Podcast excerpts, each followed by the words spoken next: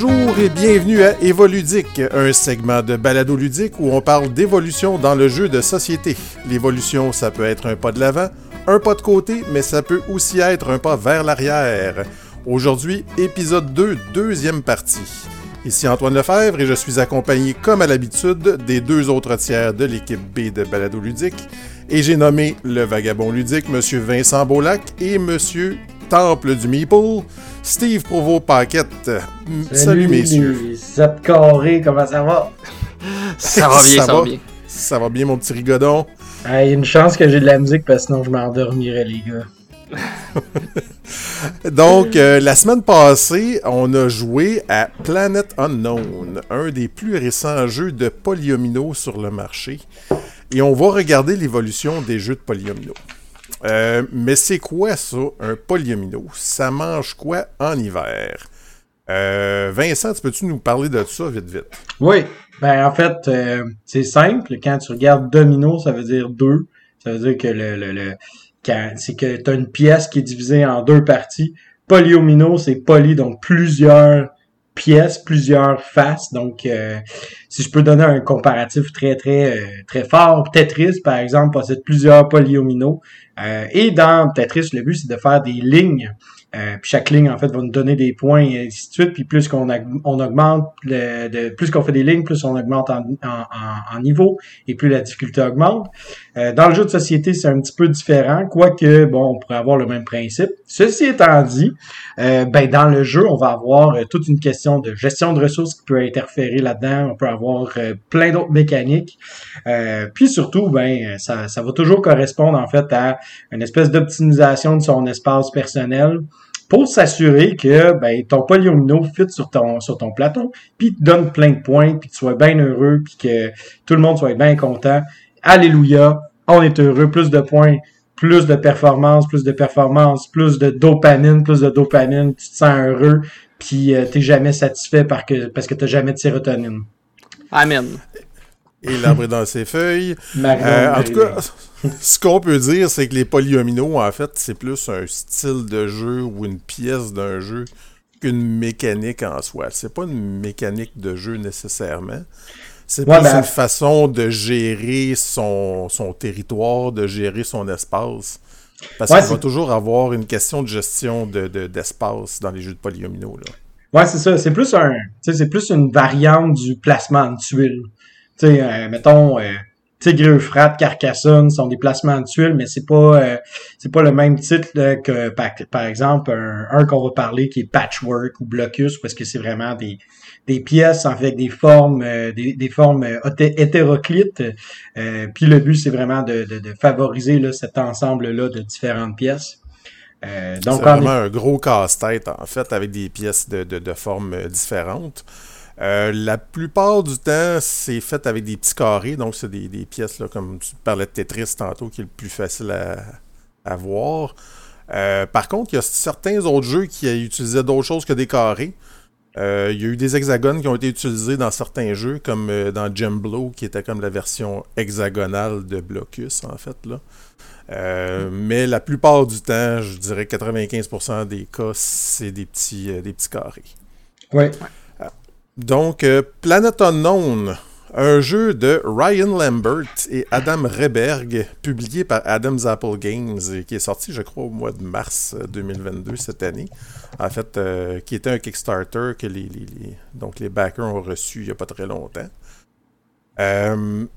puis pour les auditeurs qui connaissent pas trop le jeu, ben, je vous conseille d'aller voir la première partie de l'épisode 1, en fait de l'épisode 2, excusez, où on a joué sur Tabletop Simulator tous les trois.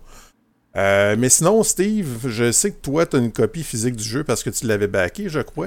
Oui, c'est un jeu qui était euh, prévu quand même pour 2019. Il était très, très, très optimiste. Ah, juste trois ans de retard, c'est pas si pire que ça. Ça, c'est un, classique euh, Kickstarter. Tu sais, il avait commencé, je pense, c'était en mars 2019, puis il pensait mettre ça au mois d'octobre 2019. Ah! Quel bande d'imbéciles!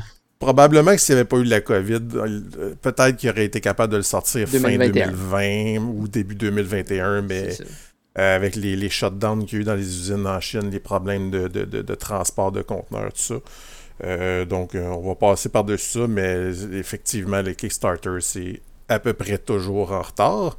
Sauf, je dois saluer mon amie Amanda Valran qui, elle, quand elle a fait son Kickstarter, y est arrivé right on time. Je pense même qu'elle l'a livré euh, avant le temps prévu. Fait que, chapeau.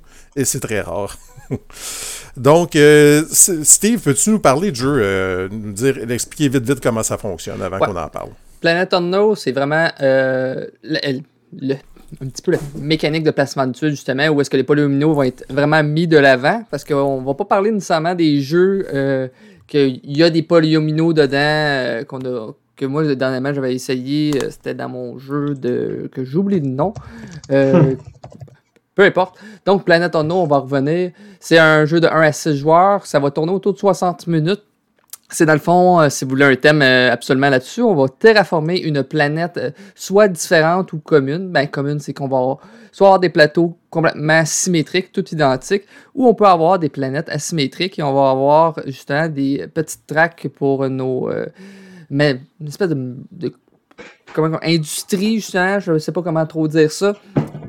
Mais euh, on peut en avoir des asymétriques aussi qui vont nous donner euh, des petits pouvoirs différents, peut-être des bonus différents. Comme euh, si on regardait la partie, Vincent avait une track qui allait en diagonale, qui allait jouer sur différentes tracks. Mais à la base, qu'est-ce qui est le fun de Planet Unknown? C'est que vous allez avoir une Lazy Suzanne au milieu. Qu'est-ce qu'une Lazy Suzanne? C'est un petit plateau rotatif, justement, où est-ce que vous allez avoir vos pièces au, au milieu. Le joueur actif va choisir euh, quel polyomino qu'il va vouloir, va tourner la Lazy Suzanne devant lui et choisira une des deux pièces disponibles. En même temps, ça va mettre disponible un lot de deux choix à chacun des autres joueurs. Donc tout le monde va placer de manière simultanée, ce qui est très bon pour euh, justement éviter le downtime et peu importe le nombre de joueurs, ça va rester à peu près dans le même nombre de temps. Ensuite, on va placer ça sur notre plateau. Euh, ce que le jeu fait bien, c'est justement que ces polyomino auront deux, euh, dans le fond, deux icônes qui vont représenter des tracks sur le côté de, justement, nos industries. Et on va tout simplement les monter de 1. Simple euh, comme ça. Et le prochain joueur va, va enchaîner. Ensuite, il faut bien sûr mettre les polyomino sur adjacent à ce premier polyomino. Il y aura des petits bonus sur certaines tracks qui vont te donner des cartes qui vont te donner soit des euh, petits bonus de fin de partie ou des petits bonus euh, comme augmenter certaines tracks. Euh, il y aura une, une, track verte qui va nous permettre de poser des petits polyomino de 1 par 1 pour essayer de. Le fameux polyomino bouche-trou, comme on peut l'appeler pour remplir les trous. Il y aura la track d'eau qu'elle va donner juste des petits bonus, mais si on la rend au maximum, elle va valoir beaucoup de points. Il y a aussi sur ces polyomino-là des météorites et des petits life pods qu'il va avoir sur le plateau au milieu. Donc, la traque rouge va amener des petits rovers, c'est des petits euh, automobiles, justement, de cargaison qu'on va avoir sur notre planète et qui va nous permettre d'enlever ces méchantes météorites-là. Puisque, lorsque, à la fin de la partie, chaque rangée complète va nous rapporter des points, mais s'il y a des météorites, ça va nous empêcher de scorer les points. Et le, petit rover va ramasser des petits life pods qui vont nous donner des points bonus. Euh, les météorites, la même chose. Et finalement, la dernière track qui va tout simplement nous donner des, des pouvoirs qui pourraient être de placer notre polyomino euh, ailleurs sur la planète pour le reste de la partie, ou peut-être nos fameuses biomasses, les petites tuiles euh, bouche-trou comme j'appelais, on va peut-être pouvoir les mettre à la fin de la partie et les accumuler au cours de partie. Donc, on va accumuler des points euh, comme ça. Les, chaque track va valoir des points en fonction d'où est-ce qu'on est.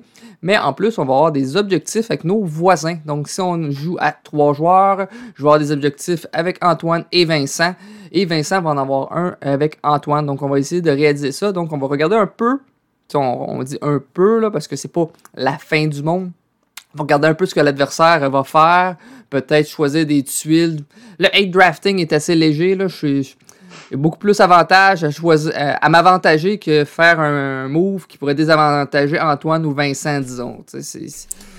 Ouais, si on, parle de hate drafting, en fait, euh, donc ceux qui sont pas euh, trop familiers avec l'expression, donc c'est quand tu vas choisir quelque chose euh, pour empêcher qu'un de tes adversaires le ramasse ou donc juste pour faire suite à un de tes adversaires.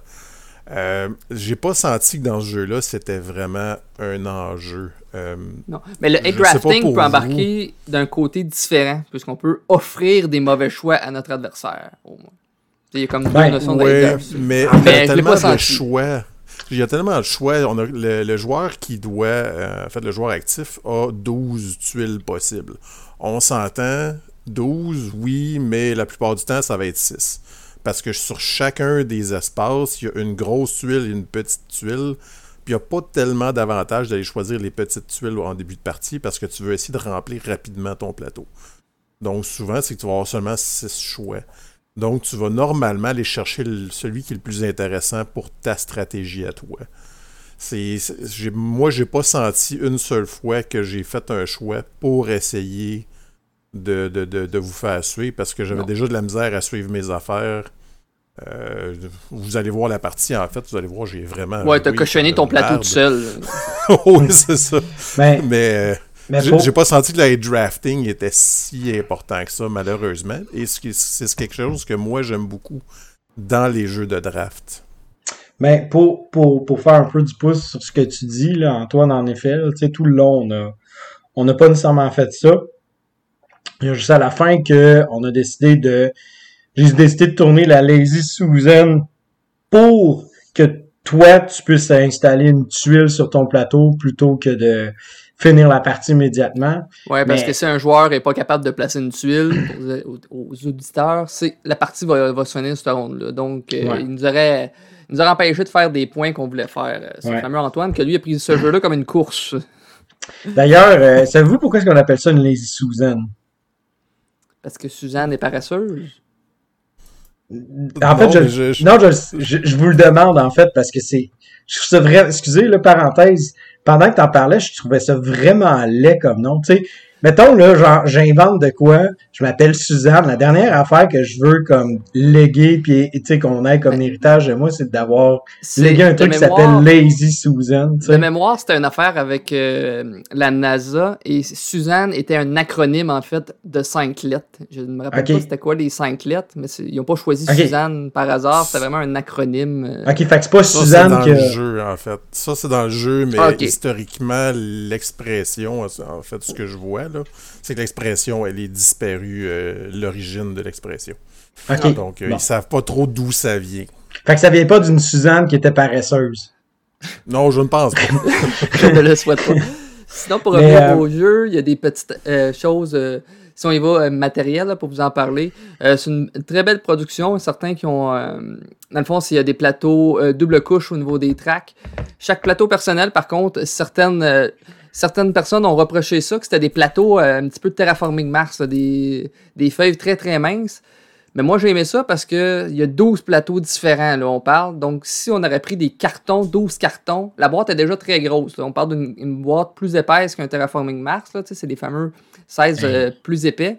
Donc, si on avait mis du carton en place de ça, la boîte aurait vraiment quasiment doublé de volume. En plus que la Lazy Suzanne est assez épaisse. C'est vrai qu'elle était pas Suzanne. les planètes. Les planètes. ah, tu parles des planètes. Ok, tu parles pas de Suzanne qui était pas Ouais, ben... pour, expliquer aux auditeurs, en fait, c'est que chaque joueur part avec une planète asymétrique, donc il y a une dizaine de planètes euh, différentes, euh, et une corporation asymétrique aussi. Donc les plateaux sont comme séparés, un plateau de planète et un plateau euh, personnel qui lui est double couche, mais pas le plateau de planète.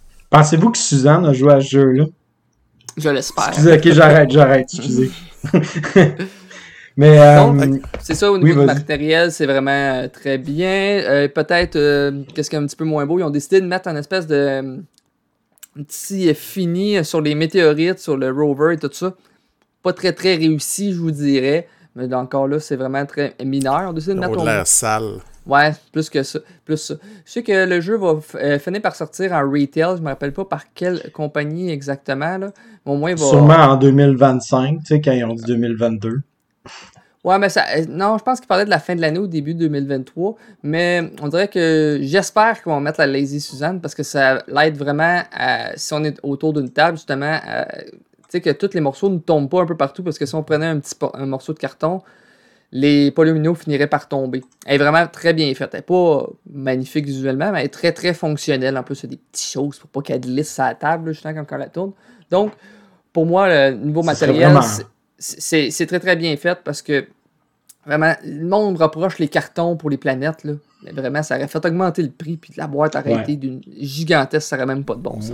C'est vrai que c'est important. problématique. Ouais, c'est vrai que c'est important que. Oui.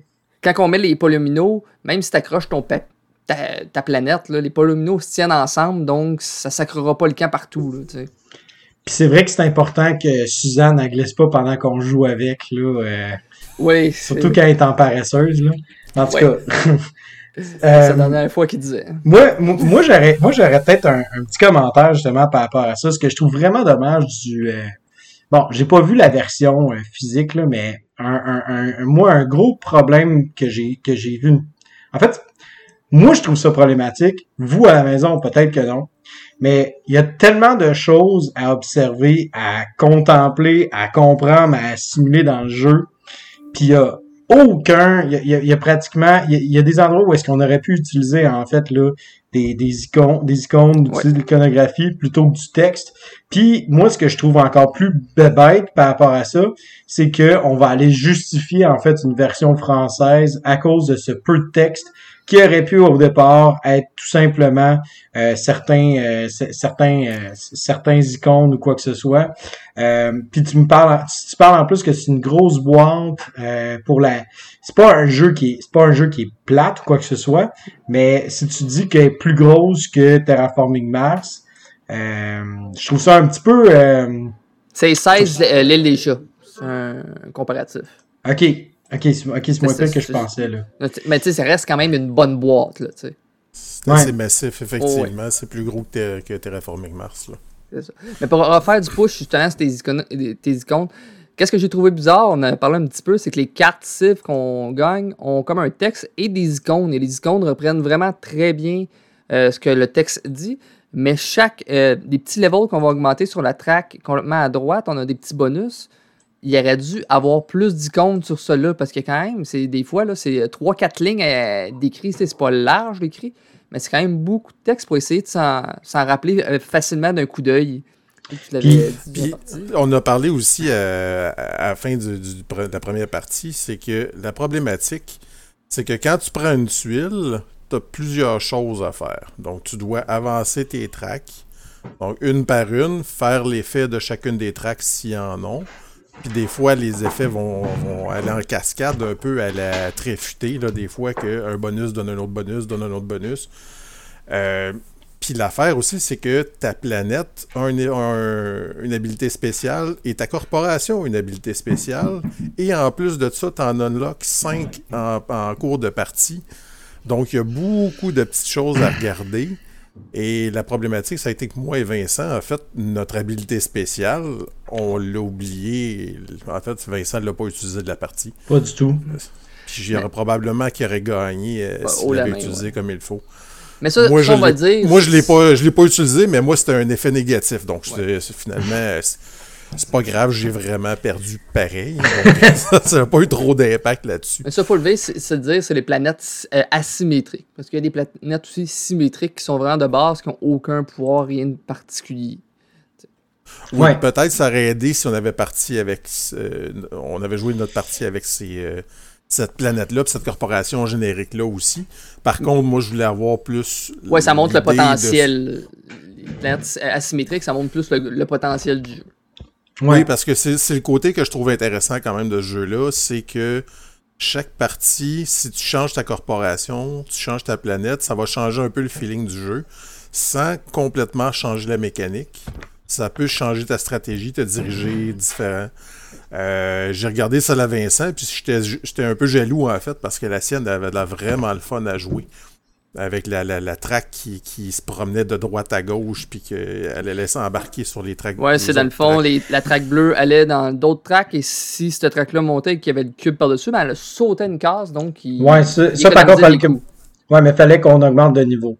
Mais pour peut-être là, moi, où est-ce que je où le, le, le l'ambiguïté arrive pour moi, c'est que j'ai l'impression que dès que tu as touché en fait à la, la piste que moi j'avais, Euh, où est-ce que bon, c'est très très très excentrique, c'est super, euh, c'est super particulier.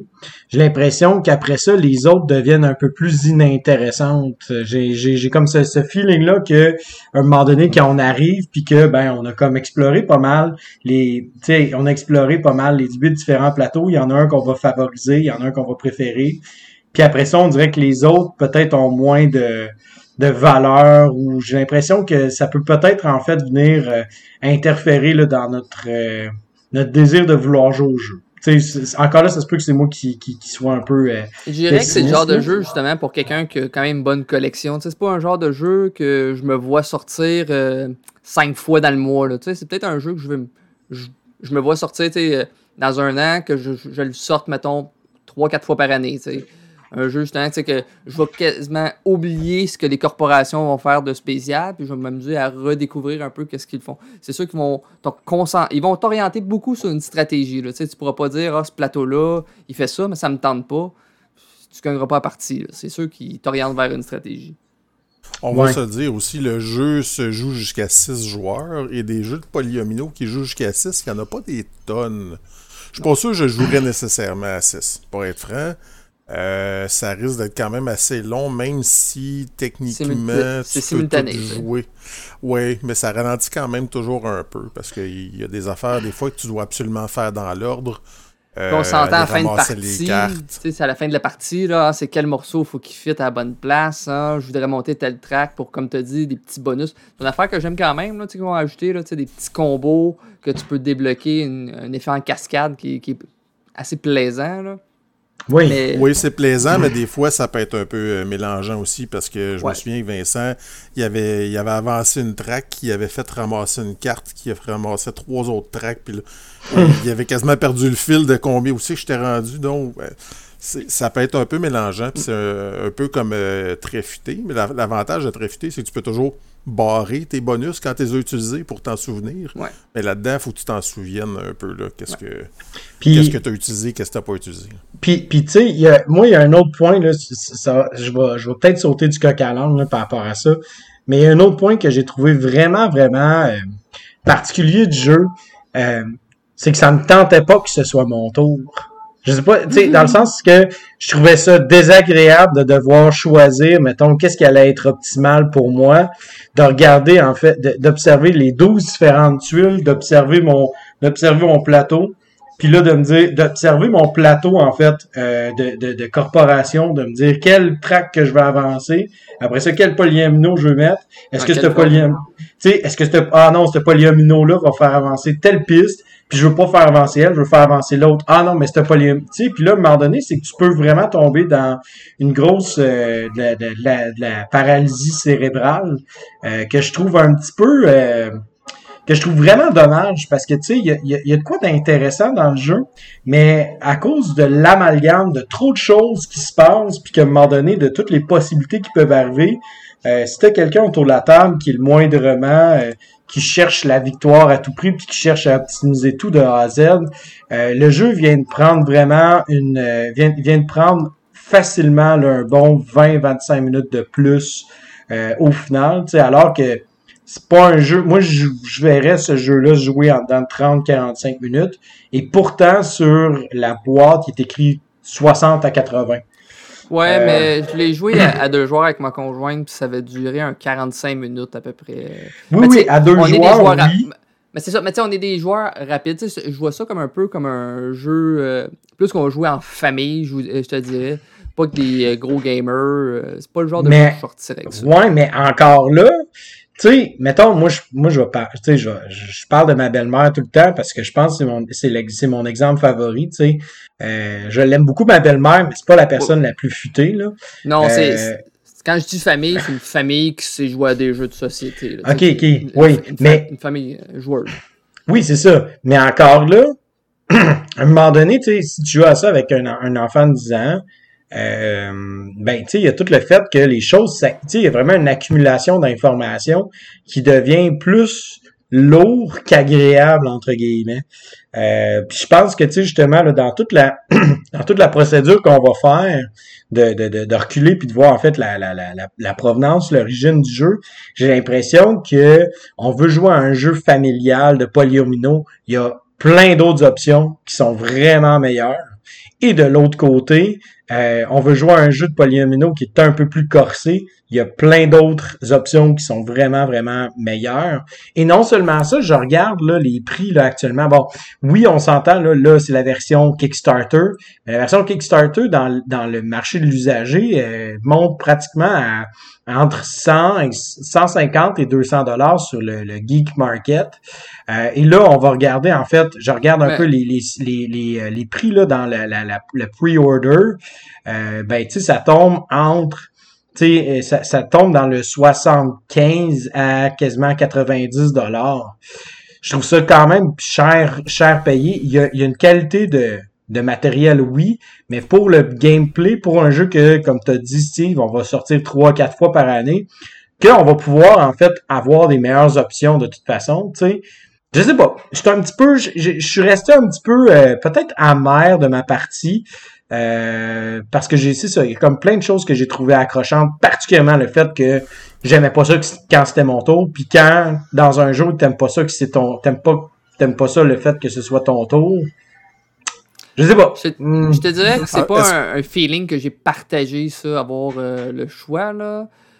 Non, moi, j'ai pas eu de problème avec ça non plus, mais ce que je comprends, euh, Vincent, c'est que tu trouves que le jeu, il tombe un peu entre deux chaises. Ouais. Il est peut-être un peu trop gamer pour le casual, puis peut-être un peu trop casual pour le gamer.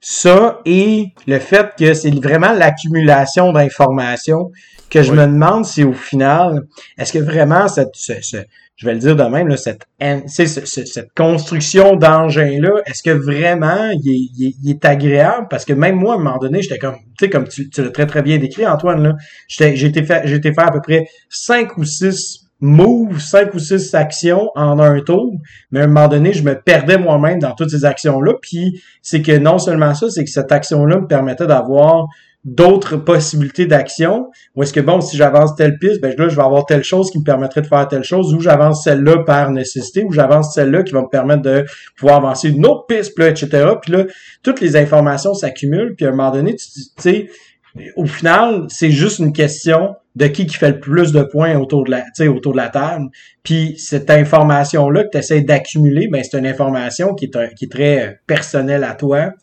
et elle n'affecte pas les autres joueurs. Fait que, est-ce que c'est quelque chose que moi je préconise en tant que tel dans mon style de jeu à moi? Non, pas du tout. Euh, tu sais, je veux pas, j'enlève rien au jeu. Là. Je pense qu'il va avoir une niche, puis je pense que, les gens vont trouver ça intéressant. Euh, mais tu sais, moi j'ai pas trouvé ça si euh, si enlevant que ça. Puis c'est pas le genre de jeu que justement moi je vais aller je vais aller chercher euh, une copie là parce que je pense que j'ai plein d'autres options dans ma bibliothèque. Puis on va en parler là d'ailleurs euh, dans ce podcast. Pour être franc, parlant d'appréciation, euh, moi j'ai trouvé ça bien. c'est pas un jeu que j'achèterais, mais c'est un jeu que je rejouerais sans problème. Oui, c'est ça. J'ai trouvé quand même agréable. J'ai trouvé ça, j'ai trouvé ça intéressant à jouer quand même. Mais c'est pas un. En fait, normalement, un jeu de polyomino, ce que j'aime, c'est vraiment le petit casse-tête de placer mes morceaux. Et dans celui-là, j'ai pas senti que le j'étais contraint dans l'espace puis que j'avais hmm. de la misère à placer mes morceaux puis qu'il y avait des formes weird puis ça. Je compare exemple à Patchwork. le patchwork que, que tu as mentionné tantôt. Patchwork, il y a vraiment des formes étranges puis des affaires fuckées que tu essaies de fitter puis ça fit pas. Tandis que là-dedans, il y avait. Ben, il y, en a deux, deux, trois qui sont fuckés. Sur les 12, oui, mais, par contre. Oui, c'est ça, mais c'est parce qu'il a pas plus. C'est ça, mais il n'y a pas plus que 5 carrés non plus. Donc, c'est pas hmm. des euh, c'est pas des gros dilemmes normalement. Euh, il y a beaucoup d'options, puis t'es jamais jammé avec tes Les fameuses choses qui peuvent jammer, c'est euh, les live pods qui pourraient être contraintes mais je trouve qu'ils valent pas assez, c'est ça. Non, exact. S'il y avait une valeur plus grande, là, on aurait peut-être été contraint de faire Ah, faut que j'attende vraiment avant, faut que j'aille le chercher avant de placer ma tuile, parce que mais, quand on plaçait une tuile sur un iPod, ça. Ça, ça a été quelque chose que j'ai trouvé qui était pas nécessaire dans le jeu, les petits life pods. C'est super cute, ça, ça donne un, euh, un, objectif supplémentaire. Par contre, un point par life pod, donc tu peux faire 6 points maximum à moins d'avoir des cartes spéciales qui augmentent la valeur. Euh, mais tu peux pas trop compter là-dessus parce que tu sais même pas si ces cartes-là vont être dans, dans la partie ou pas. Fait que, mais tu sais, tu peux ramasser 3, 4 durant la partie à peu près. C'est pour ça ben, que c'est quasiment que, le jeu... ça vaut 3. Tu sais, j'aurais fait une affaire de même. Mais, mais c'est surtout que le jeu souffre en fait d'un d'un principe de salade de points où est-ce que tu fais des points même quand tu perds des points ailleurs? Tu sais, mettons, je vais faire, je vais faire un point. Tu sais, mettons, j'élimine ce, ce pod-là qui me donnerait un point en théorie, mais en pratique, je vais gagner un point en mettant, ou je vais gagner deux points en mettant une tuile là. Mais tu sais, c'est-tu vraiment un, tu sais, il n'y a pas de dilemme en tant que tel à l'enlever ou à ne pas l'enlever. Tu fais juste, OK, je perds un point là, mais j'en gagne un ailleurs. Tu sais, fait que c'est comme, il y a, y a toujours un, c'est plate à dire, mais il y a toujours un balancier. Puis c'est un peu le principe de je fais des points pour. Euh, je prends l'exemple de Ra qui le fait très bien, mais c'est parce que dans d'autres jeux, mettons, où est-ce que tu fais une. Tu peux avoir un set collection de du même type, par exemple, de, de tuiles dans Ra, et tu vas avoir en fait, euh, tu vas faire des points aussi pour toutes les tuiles que qui, qui sont différentes. Mais c'est que, je veux dire, que Nidia utilise un principe mathématique qui est très, très simple avec le, le, le, le nombre de tuiles que tu vas avoir. Donc, plus que tu en as, plus tu vas faire des points, mais sont difficiles à avoir parce que sont bien divisés dans le sac. Ici, c'est pas, c'est pas ça, c'est pas ça qui est en jeu. C'est qu'il n'y a pas de mathématiques nécessairement qui vient soutenir la, la, la raison de, de, de devoir en fait tout simplement retirer ce, ce pod-là et ce pod-là ben vaut un point. Euh, est-ce que vraiment de mettre une tuile, ça, ça vaut la peine de, de perdre un point si la tuile t'en donne un, deux ou trois? Pas vraiment. Fait qu'en effet, c'est comme de quoi qui tombe un peu, c'est un coup d'épée dans l'eau, littéralement. Puis... J'aurais peut-être misé sur les objectifs euh, un petit peu plus euh, au niveau du jeu, parce qu'il y avait un objectif que moi et Antoine qu'on avait, fallait faire un certain terrain plus gros que l'adversaire, j'aurais peut-être mis plus euh, quasiment des objectifs communs à tout le monde, mais avec une certaine limite, faire un terrain. Il y avait il y a des objectifs en, solo où est-ce qu'il faut faire un terrain de deux par, de 10 cases. Là, là c'est concret, il y a un chiffre à atteindre. Que, avec Antoine, j'avais un terrain, il fallait faire les terrains bruns. J'ai juste fait un terrain de 5 parce que je voyais qu'Antoine, il, il, jouait mal. Il, jouait mal. il regardait pas cet objectif-là. Fait que, tu sais, je me suis restreint un moment donné à faire un petit puzzle spatial avec ça en me disant, OK, là, j'en ai cinq. Là, je voyais qu'il n'en augmentait pas. Donc, j'ai aucun intérêt à me casser la tête en en faire un plus gros. Il en fait pas plus. exact. J'aurais peut-être aimé un petit puzzle, justement, avec une restreinte d'un minimum. Là. Le puzzle, justement, devient plus complexe. Justement, peut-être le solo le reprend bien, justement, tu sais, qui dit Ah, faut que tu ailles un terrain de 10 cases euh, brun. Là, ça t'aurait restreint un petit peu plus dans tes, dans tes choix. Ben, surtout, c'est que ça donne vraiment un enjeu, tu sais, parce que, mettons, dans notre partie, moi, j'ai pas, moi, j'ai regardé les deux objectifs, j'ai fait, il me donne 5 points, tant pis, je m'en vais ailleurs. J'ai perdu les deux objectifs, rien à battre. J'ai j'ai terminé un point euh, un point derrière toi, Steve. Puis, j'aurais gagné. J'aurais dû gagner, c'est ça exactement. Parce que tu sais, au final, les objectifs qui sont censés être des compétitions entre les joueurs, ça vaut ça valait pas la peine pour ma part. C'est juste pour dire qu'il y a une interaction. C'est ça.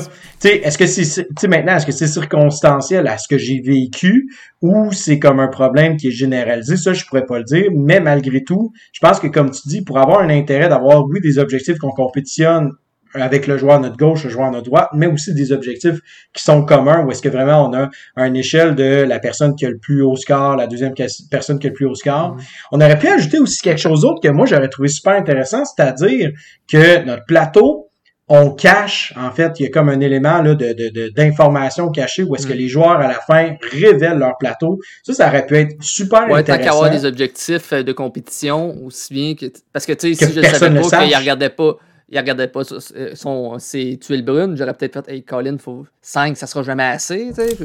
L'objectif caché, j'avoue que ça aurait pu vraiment changer la dynamique complètement. Chaque joueur, s'il y avait eu un objectif, et il doit être celui qui a le, plus de telle tuile, ou le, ou un petit peu, ramasser le plus d'astéroïdes, ou quoi que ce soit. Un petit peu la Troy, là, tu sais, que tout le monde le score là, à la fin. Ouais, exact. Pas nécessairement que tout le monde le score, mais si tu, toi, tu veux le scorer, c'est ton objectif, il faut que ce soit toi qui en aille le plus. Ouais, c'est ça. Là, à ce, moment-là, là, tu as vraiment un petit puzzle plus intéressant, euh, selon moi. Ouais. J'ai quand même apprécié, par contre, que les objectifs n'était pas ouvert à tout le monde, mhm. euh, qui était seulement partagé avec le voisin. Parce que ce qui arrive, c'est que souvent, quand tu as un objectif qui est commun à tous les joueurs, la problématique, c'est que tous les joueurs vont se pitcher sur les mêmes éléments, les mêmes tuiles, les mêmes mhm. ressources. Euh, là, c'était pas le cas, donc il y avait quand même un partage qui se faisait. Euh, donc, moi, j'ai bien aimé ça. Puis ça faisait que chaque joueur était vraiment complètement asymétrique. Par contre, niveau équilibrage, je suis pas convaincu que chaque joueur était aussi équilibré. Je suis sûr que moi, mon plateau, il était vraiment désavantagé. C'est pour ça que j'ai perdu lamentablement. C'est ça. Mais, tu sais, ils ont marqué des niveaux de difficulté, justement. C'est sûrement pour, euh, justement, désavantager un joueur expérimenté un petit peu plus versus un, plus... Pas de difficulté, en fait. C'est des niveaux de complexité, plutôt, dans le sens que la stratégie est un petit peu plus difficile à jouer. Euh, je peux comprendre celle à Vincent était plus compliquée. Là, c'est tu mets un joueur casual avec cette euh, track-là qui va euh, en zigzag, euh, il va être tout perdu. Là. Il ne comprendra pas trop la stratégie de ça. mais tu sais, Vincent, c'est pas un problème parce que c'est un joueur expérimenté, donc il, a, très bien fonctionné avec ça. Mais ça me faisait penser aussi un peu à Spirit Island qui ont vraiment aussi des niveaux de complexité sur les, sur les, les esprits ils sont pas moins forts s'ils sont plus faciles à jouer. Ils sont juste. C'est juste que la stratégie est beaucoup plus facile à comprendre et plus straightforward, comme on va dire. Mhm. Puis, puis tu sais, je pense que, mettons, euh, peut-être, tu sais, je, je, peut-être pour conclure, parce que je pense que ça pourrait être une bonne manière de passer, mettons, à l'historique du jeu. Euh, ce que je vais dire, c'est que dans ce jeu-là, puis je pense que tu l'as bien décrit, en fait, Antoine, mettons, on prend l'exemple de Patchwork, il y a une contrainte au niveau de tes choix. Euh, quand c'est mon tour à Planète Unknown, j'ai 12 choix. Et même quand c'est pas mon tour, j'ai le choix entre deux tuiles. Une qui va être relativement facile à déposer sur le plateau et une qui va être peut-être un peu plus difficile, mais néanmoins avec laquelle je peux, je peux, je peux me débrouiller malgré tout. Euh, puis je pense que ça c'est vraiment vraiment le gros, euh, le gros pépin là qui vient. Euh, je pense que c'est un petit peu ça qui, qui, qui m'a dérangé. Puis c'est pour ça peut-être que j'ai pas eu, j'aimais pas ça quand c'était mon tour, parce que justement j'avais trop d'options pour me sentir restreint, alors que tu sais, dans les jeux de polyomino qu'on va mentionner, il y a toujours une question de restriction ou un enjeu par rapport à notre choix qui peut avantager ou désavantager, tu sais, qui peut avantager les autres joueurs ou nous désavantager. Euh, puis je pense que dans Planète Unknown, c'était pas tant présent cet aspect-là. Oui, ouais, c'est ce que je trouve qu'ils ont peut-être un peu manqué parce que les jeux de polyomino, c'est vraiment le puzzle qui est central. Là, j'ai pas senti que le puzzle était aussi intéressant que d'autres euh, jeux de, du même style. Donc, euh, c'est, ça, c'est mon opinion personnelle, mais j'en ai joué quand même plusieurs des jeux de polyomino, puis euh, il y en a d'autres que je trouve plus intéressants qu'on va mentionner un peu plus tard. Mais j'ai quand même apprécié l'expérience, par exemple. Ben oui, c'est ça. C'est pas un jeu qui est mauvais, loin de là, mais je donnerais peut-être un 6.5, 7 sur 10 là, exact, de mon côté. Moi, sinon, c'est pour mon opinion. Moi, je l'aime beaucoup, mais le puzzle, comme vous dites, est plus en solo et plus présent, justement. C'est peut-être justement ce feeling-là que j'ai euh, plus aimé. C'est un jeu qui sort bien soit en fin de soirée, si on cherche vraiment un petit jeu de puzzle. Moi, je l'ai mhm. beaucoup aimé. Euh, celui-là, je l'ai plus aimé même que l'île des chats, je vous dirais. OK. on va, on va reparler de l'île des chats. Oui, exactement, on va en reparler. Euh, ça va être un beau, une belle discussion. Ouais, donc là, on va, euh, on va remonter dans le passé. On va repartir du début, en fait. Merci de l'effet sonore. Le, le premier jeu, en fait, officiel qui est sur BGG, c'est Pantomino qui date de 1953. Euh, Pantomino, en gros, c'est que avant ça, il y avait des jeux euh, qui étaient plus des casse-têtes. Donc, tu avais une forme rectangulaire qui était découpée en plusieurs petites formes et tu essayais de remplir euh, ce rectangle-là un peu à la tangramme, mais avec des pièces de, de polyomino. Donc, Pantomino, ce qu'il a fait, lui, c'est qu'il a mis ce jeu-là pour deux à trois joueurs, donc où les joueurs allaient alterner de placer des pièces et essayer de bloquer les autres joueurs. donc c'est un peu à la un peu ce que Blocus a refait aussi euh, en 2000. Euh, il y a plusieurs jeux des années 70 qui ont repris cette façon de, jouer-là et en fait jusqu'en 1984, il n'y a pas eu grand-chose d'autre. Euh, donc il y a eu Cathédrale, qui est un peu un jeu d'échecs, mais euh, reprenant la technique de Pantomino. En 1984, donc 31 ans plus tard, c'est là qu'il y a eu le premier jeu euh, vraiment qui a fait sa place avec une thématique qui utilisait des polyomino. Et j'ai nommé Metropolis de Sid Saxon. Mm-hmm. C'est un jeu de construction de ville, mais un jeu avec de la négociation aussi. Euh, là, tu parles à Vincent. Ben, ouais, c'est ça. Euh, là, je, ouais, là, tu me jases. Puis, tu sais, je regarde depuis tantôt, puis je suis comme, hey, euh, des copies, c'est pas si cher que ça, tu sais. C'est pas beau. C'est pas beau. Non, mais c'est, il est pas super joli. Ben, il, fait, il, fait ça, il fait son année. Oh, c'est ça, effectivement. il y avait quand même des belles pièces de plastique en ben trois dimensions, donc c'est. Euh, ça peut même faire penser un peu à Acquire avec, euh, avec ces espèces de, de lots avec des numéros dessus. Donc, euh, probablement qu'il a repris un peu cette façon de, de placer là.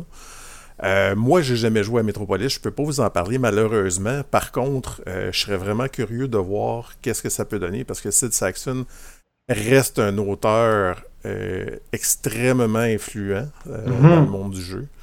Euh, c'est lui justement qui avait fait Acquire. Euh, tu m'en parlais tantôt aussi, euh, Vincent, qu'est-ce qu'il a fait d'autre qui Ben, tu sais, c'est parce que.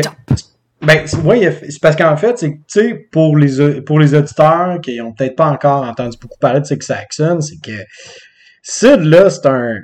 C'est un maudit, c'est un maudit bon auteur parce qu'il arrive dans un, dans un moment assez, assez particulier, là, où est-ce que, bon, on était un peu pris dans le wargame des années 60, qui dure des heures et des heures et des heures.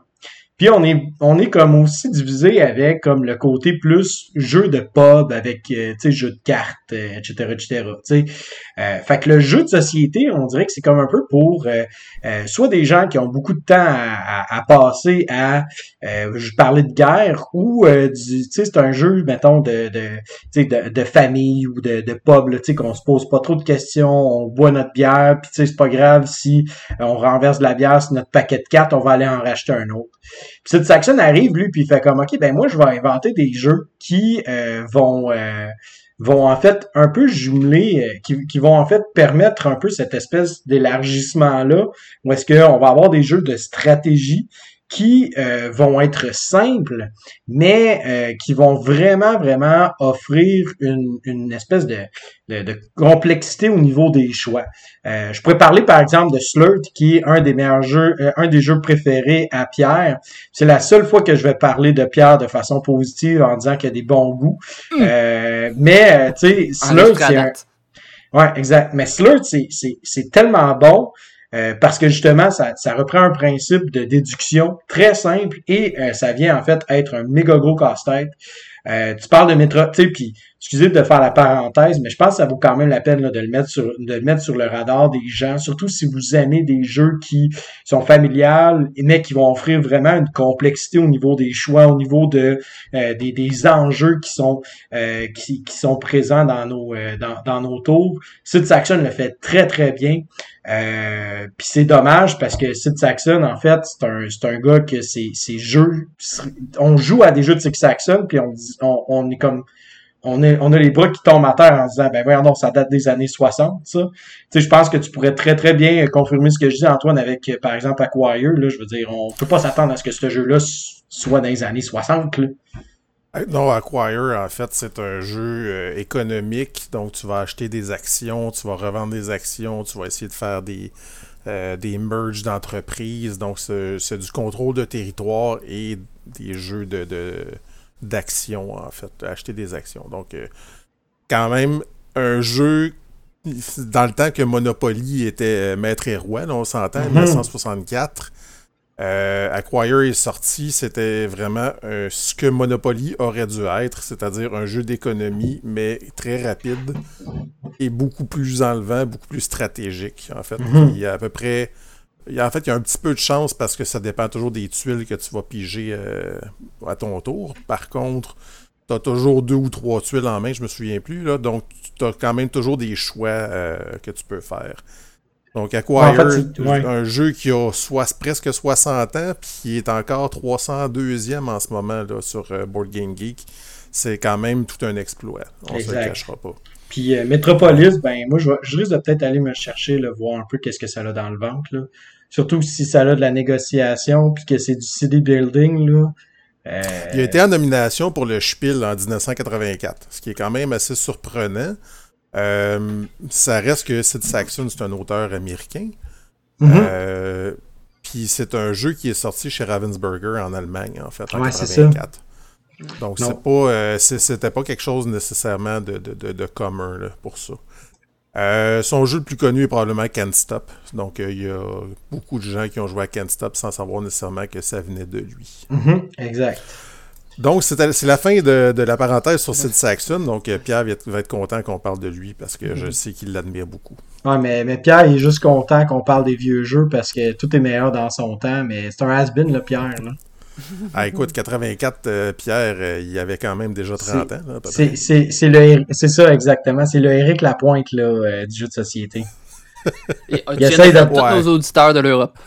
Ben, c'est le c'est le Johnny Hallyday du jeu de société. Ah. ouais, parce qu'Éric Lapointe, euh, je suis pas sûr que c'est super gentil pour Pierre. Là.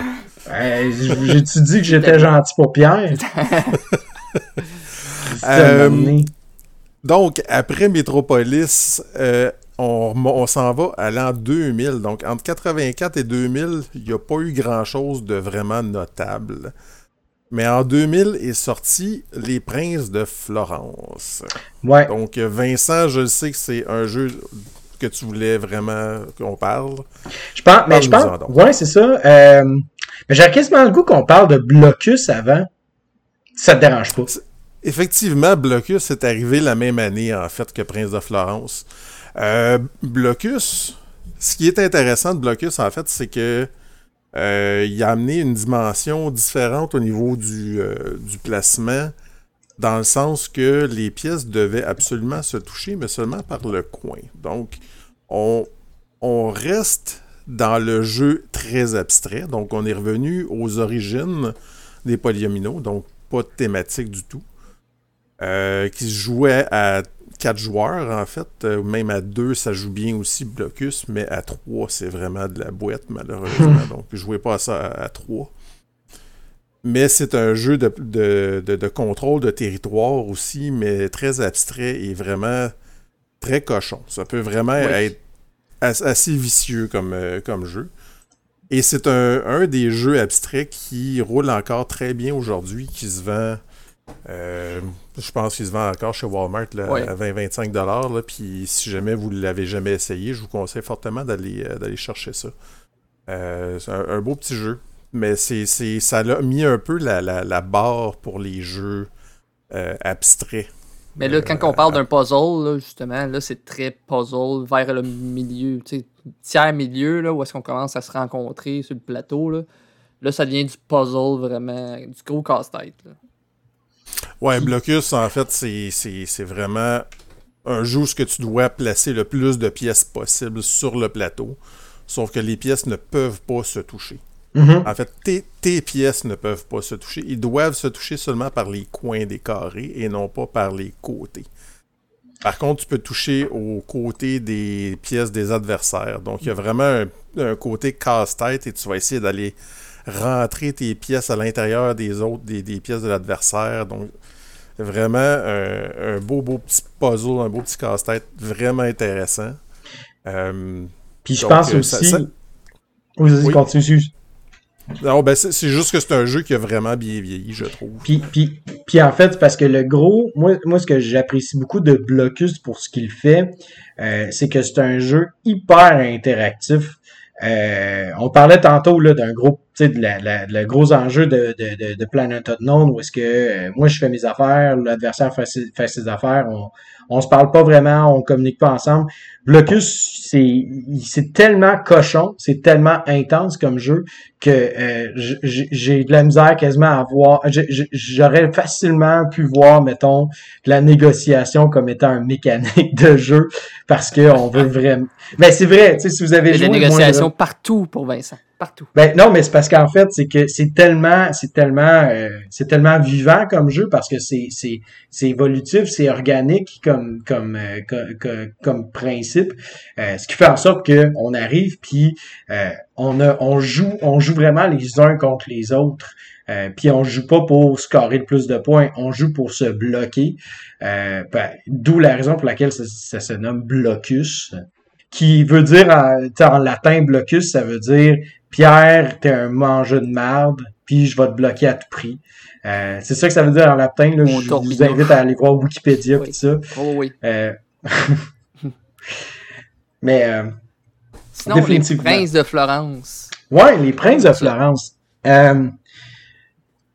Steve, il était combien dans mon top 100 euh, quand j'étais dans, dans, dans, mes vieilles, dans ma vieille époque où est-ce que j'étais jeune et fougueux? Je me même pas que tu avais mis ça dans ton top 100. Non? Tu veux que j'aille fouiller ça, là? Mais non, mais attends un peu, là, je peux, je peux regarder. Ouais, je vais te donner un peu de temps. Là. Euh, un des meilleurs jeux que, de tous les temps, je trouve, Prince de Florence. Euh, c'est c'est très très euh, c'est un jeu qui en fait va incorporer plusieurs mécaniques et je pense que c'est le premier jeu là vraiment à incorporer une, une, une vraiment là, plein plein plein de, de mécanismes ensemble euh, notamment le, la, la fameuse enchère euh, donc là, l'enchère, en fait, historiquement parlant, là, est devenu, c'est devenu un mécanisme très, très, très populaire là, en, Allemagne grâce à Monsieur Knidia. Euh, parce qu'on s'entend là, dans, à cette époque-là, là, Knidia est, le, est, le, le, la référence euh, dans les jeux d'enchères. Et ben, on met en on, on, décide en fait de chacune des, des, des pièces que l'on va mettre, que l'on va choisir en fait selon une certaine enchère. La petite euh, particularité du jeu, en fait, c'est que le jeu va durer, je pense, euh, pas beaucoup de... Je me souviens plus exactement du nombre de rounds, mais on parle de 7 ou 8 rounds, ce qui veut dire que chaque pièce que l'on va placer sur son plateau personnel est d'une importance capitale. Euh, et on veut, en fait, aller chercher ces pièces-là au plus petit prix possible. Euh, et parfois, ben, ce qu'on va faire, c'est que on va un peu, on va regarder, on va observer de façon notoire qu'est-ce que les autres joueurs font dans leur dans leur jeu, pour les mettre un peu dans l'embarras quand on commence à miser pour une pièce. Euh, donc là, on va commencer à monter les enchères là, assez drastiquement pour s'assurer que ce joueur-là paye le plus possible jusqu'à temps qu'on se fasse avoir puis que finalement le joueur fait comme ben je peux pas ça fait que tant pis pour toi. Euh, donc là, tu es prêt avec une pièce que malheureusement parmi tes sept tours, ben t'es pris avec, hein, euh, deal avec maintenant. Euh, l'autre l'autre point intéressant dans le jeu, c'est que en fait, il y, a, y a aussi des cartes que l'on peut mettre en enchère. Donc ces cartes-là, ce sont des points de victoire en fin de partie. Donc, T'as toujours en fait cette espèce d'enjeu-là où est-ce que est-ce que je vais aller chercher une tuile? Est-ce que je vais aller chercher une carte de points de fin de partie? Est-ce que je vais aller chercher une carte qui va me permettre d'avoir un, un, coup très très fort? Et euh, les cartes en fait sont mises en enchère euh, de euh, sans, sans connaître l'effet de celle-ci. Fait que t'es toujours en fait devant ce, ce, ces, ces, ces, enjeux-là, devant ces, ces différents dilemmes-là qui, que le jeu te présente constamment.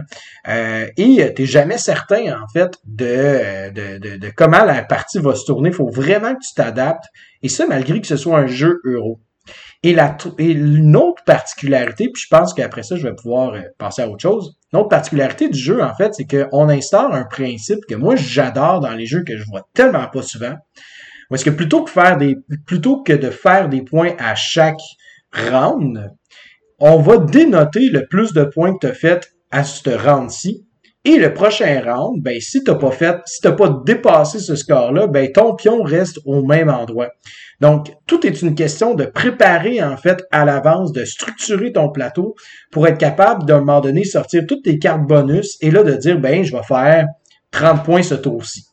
Et là, soudainement, bon, là, tu vas, tu vas installer ton 30 points. Donc, c'est pas tant la question de je veux faire plein de points à chaque dans chaque round, mais je veux construire mes trucs pour être capable de scorer le plus le, le, plus haut le plus haut point le plus haut scoring possible euh, et ce dans un moment que je vais euh, qui, qui, va être prédéterminé. Euh, on ajoute à ça le fait que bon, il y a une mécanique de rattrapage pour les joueurs qui sont un peu plus en arrière. Donc là, il y a toute une question de quand est-ce que je le fais, quand est-ce que les autres le font, est-ce que là c'est un bon timing pour le faire ou est-ce que j'attends euh, de, est-ce que j'attends en fait euh, pour le faire plus tard pour être capable de bénéficier de ce, ce, ce, bonus là, là que j'ai à être en arrière des autres? Donc, je pense que j'ai vraiment fait le tour, pour, puis j'espère vous avoir donné un peu le goût de découvrir ça parce que c'est un jeu qui est magique, qui a l'air de rien du tout.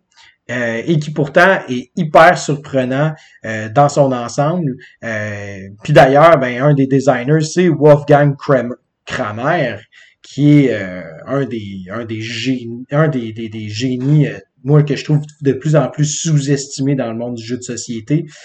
Prince de Florence, j'ai pas joué à tous les jeux de Kramer, mais Prince de Florence, pour moi, monte très très haut là, dans, euh, dans, dans, mon, euh, dans mon palmarès là, des jeux que, que, que Kramer a fait euh, dans sa carrière.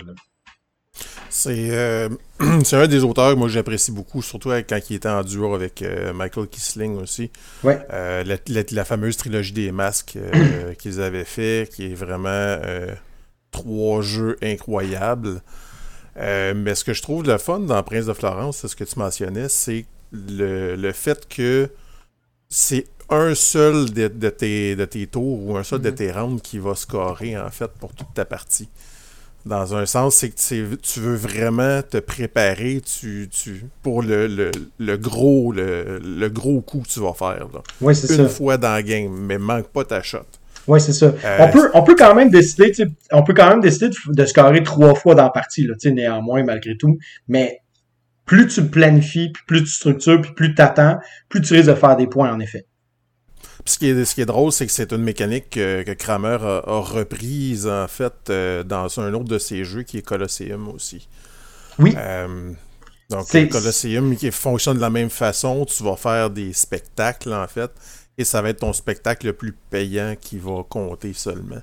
Qui, qui est d'ailleurs un de mes jeux, euh, qui est un de mes jeux favoris. On parlait de jeux là, en famille là, euh, tantôt avec Planet Unknown. Colosseum, c'est un des jeux qui, je crois, est tellement bon en famille, simple à comprendre, négociation, sentiment de, de, de vraiment d'efficacité, de, de sentiment de satisfaction qui ont fait vraiment un coup de la mort qui tue. Euh, puis euh, le, le, pointage nous rappelle à quel point qu'on a fait vraiment ce, ce coup-là très, très, très fort. Là. Oui, euh, on, se rappelle que les coups de la mort qui tuent sont très importants. Exact. S'il tue pas, c'est plus un coup de Sinon, ouais, c'est ça. Sinon, pour info, j'ai regardé euh, ton paquet de top. Euh, il y a beaucoup de cochonneries dans ce top-là. 39e, euh, Les Princes de Florence.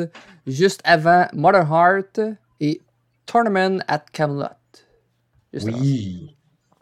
C'est très très bon. C'est un, top 100 qui date de quand exactement, ça, Vincent? De 2020. 2021. Ah, c'est quand même assez 2021. 2021. Il y aurait, il y aurait sûrement plusieurs, euh, plusieurs euh, mises à jour. Oui. Euh, mais oui, tu l'as répété à plusieurs reprises que tu ne l'as pas changé lorsque tu avais pris une photo dans le temps. Ouais, c'est ça. Mais, mais oui. je, veux, je veux revenir à Prince de Florence. les polyomino là-dedans, est-ce que le puzzle est vraiment tight? Est-ce que c'est vraiment. Eh moi, je regarde le plateau, puis le plateau, il est tout petit. On s'entend, il est 7 par 7. Et les pièces sont quand même assez grosses. La plupart des, buildings ont 5, 6, 7 carrés. Donc, t'as l'air de te coincer puis de te peinturer dans le coin assez rapidement. Mm-hmm. Donc, c'est quelque chose, moi, que j'apprécie dans le jeu de polyomino. C'est vraiment d'avoir le sentiment de quand, tu, quand ça te prend deux minutes de placer ton morceau, là, parce que tu hésites, parce que tu veux vraiment pas te jammer, pour moi, c'est que le puzzle il devient intéressant. Mhm. Quand, j'hésite pas, puis je peux le placer à peu près n'importe où, c'est moins intéressant. Ouais, Mais ben euh, dans celui-là, j'ai l'impression vraiment là, que je vais me gratter la tête solidement. Là. Oh, oui, Puis, euh, tu sais, une, une, twist intéressante. Je, je, me souviens plus exactement, mais je pense qu'il y a des étapes, en fait, pour placer certaines tuiles. Donc, pour être capable d'avoir accès à certaines tuiles, il faut que tu aies d'autres tuiles avant sur ton plateau. Fait que déjà là, à la base, il y a comme toute une procédure de comment bien structurer, bien gérer. Euh, puis, ben les pièces, écoute, c'est des fois là, c'est des affaires là, complètement. Euh, tu te dis ok, comment est-ce que je fais pour installer ça à quelque part? Euh, Ça, ça a comme pas de bon sens. Euh, ouais, les formes font penser un peu à celle de, de, de patchwork, là, donc un peu plus funky, un peu plus, euh, plus vraiment plus compliqué à placer. Là. Ouais, vraiment. On, dirait que c'est complètement l'inverse de Planet Unknown. Je disais qu'il y avait deux trois pièces complexes. Ici, c'est que deux trois pièces complexes euh, simples versus toutes les autres. Mhm. C'est à peu près ça, oui, mm. effectivement. Ouais, c'est ça. Puis, puis tu sais, c'est que les scores, les points, les points, là, ça peut être, euh, euh faut que tu ailles telle tuile et telle tuile ensemble, puis avec elle qui les, qui les colle ensemble. Là, t'es comme, OK, attends un peu. Tu me demandes de placer une université qui est un set, euh, qui est un qui est un espèce de 2 par 3 avec une petite, une petite coche de plus à quelque part. Cette autre tuile-là, que c'est comme euh, ça n'a pas de bon sens, cette, cette, cette forme-là. Puis là, tu me demandes de mettre une, une qui les colle ensemble. Fait que là, ça va me prendre trois trous parce que là, c'est les enchères. Ça va me prendre un ça va me prendre aussi de l'espace sur mon plateau pour le faire. Ça va me demander tout le monde voit ce que tu veux faire finalement. Donc, exact. ils te laisseront pas acheter ça. Non, c'est ça. Puis la seule, la, la seule chose qu'ils voient pas nécessairement, ce sont les cartes que tu as en main. Ce qui veut dire que là, quand tu vas exposer des bonus, ben ces bonus-là sont sur la table. Merci, bonsoir. Euh, ceci étant dit, euh, ça fait longtemps que j'ai joué, là, mais je pense qu'il y a un principe qu'une fois que tu as scoré un bonus, tu peux le scorer plus tard dans la partie. Euh, donc, tout le monde va le voir, en fait, qu'est-ce que tu as déjà scoré. Donc, ils savent, en fait, que ça, cette carte-là, euh, ben, elle va, elle, va, elle va te permettre de rescorer à nouveau. Fait que peut-être que tu vas vouloir euh, jouer en fonction de celle-ci, là, euh, nécessairement. Donc, on va passer rapidement au prochain. je vais en parler très, très brièvement, en fait. Mais en 2003, il y a le jeu Ubongo qui, qui est sorti. ça reste un jeu relativement simple. Donc, que tu devais faire des espèces de C'est comme des en fait. Là. Donc, tu as une forme à remplir avec certains polyominoes. Mais c'est un jeu qui introduisait l'élément de vitesse. Euh, qui je pense que c'est la première fois, en fait, qu'il y avait un élément de vitesse qui avait été rajouté à un jeu de polyomino. Euh, donc, qui va aller rajouter un peu le, sentiment d'urgence qu'il y avait dans le jeu Tetris, donc dans les années 80. Euh, donc, il va aller chercher vraiment plus ce petit côté-là euh, de, de, réflexe, en fait. Donc, c'est chaque joueur est un contre l'autre et on doit remplir des formes le plus rapidement possible. Donc, jeu très léger, très familial, mais qui, euh, qui avait quand même un élément intéressant avec cet élément de vitesse-là. je pense que c'est un peu dans le même temps que Jungle Speed, à moins que je me trompe. Euh, Jungle Speed en 97, donc euh, qui a peut-être euh, surfé sur la vague justement quelques années plus tard du, des jeux de vitesse comme ça familiaux et quand même relativement simples. Donc c'était Ubongo. Sinon, dans les jeux simples, j'ai eu un flash, c'est Katamino. C'est Gagne ta maman et ou Gagne ton papa dernièrement qui a été hérédité comme ça. C'est un jeu pour jouer avec son enfant. C'est vraiment des polyomino, des gros morceaux chunky de bois où est-ce que, dans le fond, on a chacun notre puzzle, nous et notre enfant. Et souvent, l'enfant va avoir le côté plus facile. Sauf Vincent, lui, joue avec le côté facile parce que sa fille, a torche des culs euh, à ce jeu-là. Donc, il faut juste mettre les morceaux dans un certain espace. Qu'est-ce qui est le fun? C'est pour que l'enfant ait un moyen de graduer la difficulté en restreignant l'espace pour lui. Là, que c'est une course de celui qui, qui, qui, va réussir le puzzle en premier. Là. Donc, c'est quand même un jeu qui est actuel qui date de 92 quand même. Mhm. oui, ils ont refait plusieurs versions et, euh, et, effectivement, la version euh, qui joue euh, adulte-enfant, donc le, plateau est comme séparé par une petite languette. disons, des fois, c'est un tiers du côté de l'enfant, deux tiers du côté de l'adulte, ou tu peux le mettre moitié-moitié. Tu veux vraiment que tu le mets au niveau de difficulté de ton choix. Il joue en solo aussi, évidemment. ça peut être même enfant-enfant pour. oui, j'ai bien apprécié. J'ai joué avec ma fille, en fait, qui m'a lamentablement lessivé. les, les, je sais pas comment ça se fait. Pour moi, j'étais en lendemain de veille, quelque chose. Non, mais c'est étonnamment difficile. La graduation est vraiment très bien faite, bien adaptée. Mais, mais de toute façon, les gars, c'est simple. Ça, c'est, ça, c'est le bagage génétique qui rentre, euh, qui rentre au poste, c'est tout, là, tu sais. Ah l'héritage, euh, l'héritage qu'on, qu'on laisse à nos enfants, c'est important, tu sais. Si nos enfants sont pas plus intelligents que nous, on a un, on a un gros problème. Ouais. C'est pour ça que Pierre, il en a euh, pas. Il, il laisserait rien comme héritage. on s'en va, on se transporte en 2004. Oui. 2004, une petite euh, compagnie obscure euh, qui s'appelle Splatterspellen, qui, qui nous vient d'Allemagne. Splatter. Ouais. Donc, le jeu Antiquity en 2004. Mhm.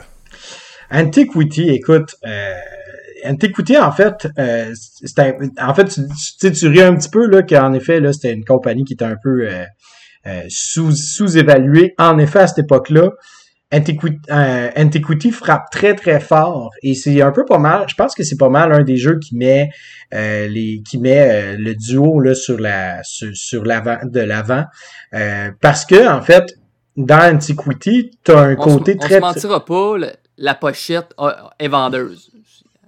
Ouais, exactement. Oui, c'est ça. Tu sais, c'est une belle boîte noire qui a rien du tout, qui est marqué Antiquity qui est marqué 1050 à 1620. Qu'est-ce que c'est? Ben, ouvre la boîte, puis tu vas voir. Puis, euh, ou passe par-dessus, puis euh, va juste vers euh, un jeu qui a donc va être l'air plus cool, genre Planète Unknown. Puis, mais qu'est-ce qu'Antiquity, en fait? C'est un jeu de, de gestion de ressources très, très, très méchant. La raison pour laquelle euh, Antiquity, d'ailleurs, la petite parenthèse, Antiquity a été le premier jeu qui a intégré le principe de nourrir ses ouvriers.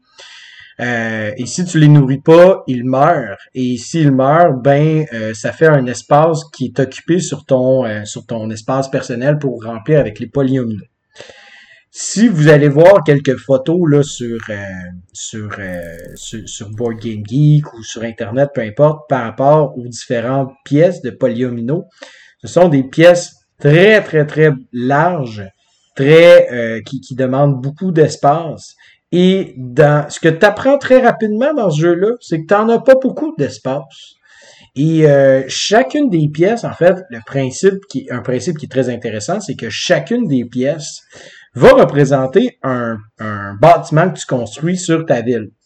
Sauf que le problème, pour activer ce bâtiment-là, ben, tu as besoin d'ouvriers qui vont aller travailler là.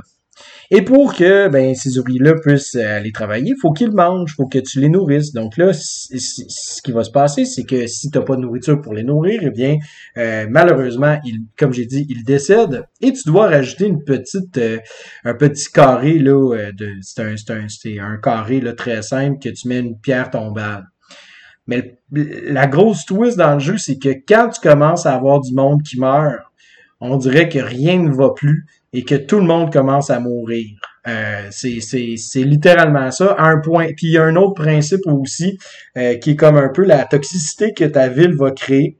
Euh, parce que dans le fond, le jeu est, est, divisé autant sur son plateau personnel avec ce casse-tête-là que sur le plateau euh, général. Et ton plateau général, ben en fait, tu vas devoir aller te promener pour aller récupérer des ressources. Euh, et ta ville va générer un certain niveau de toxicité. Et euh, ben, c'est simple, dans le fond, à chaque tour, il faut que tu installes ces jetons de toxicité-là sur les espaces qui, sont autour de ta ville.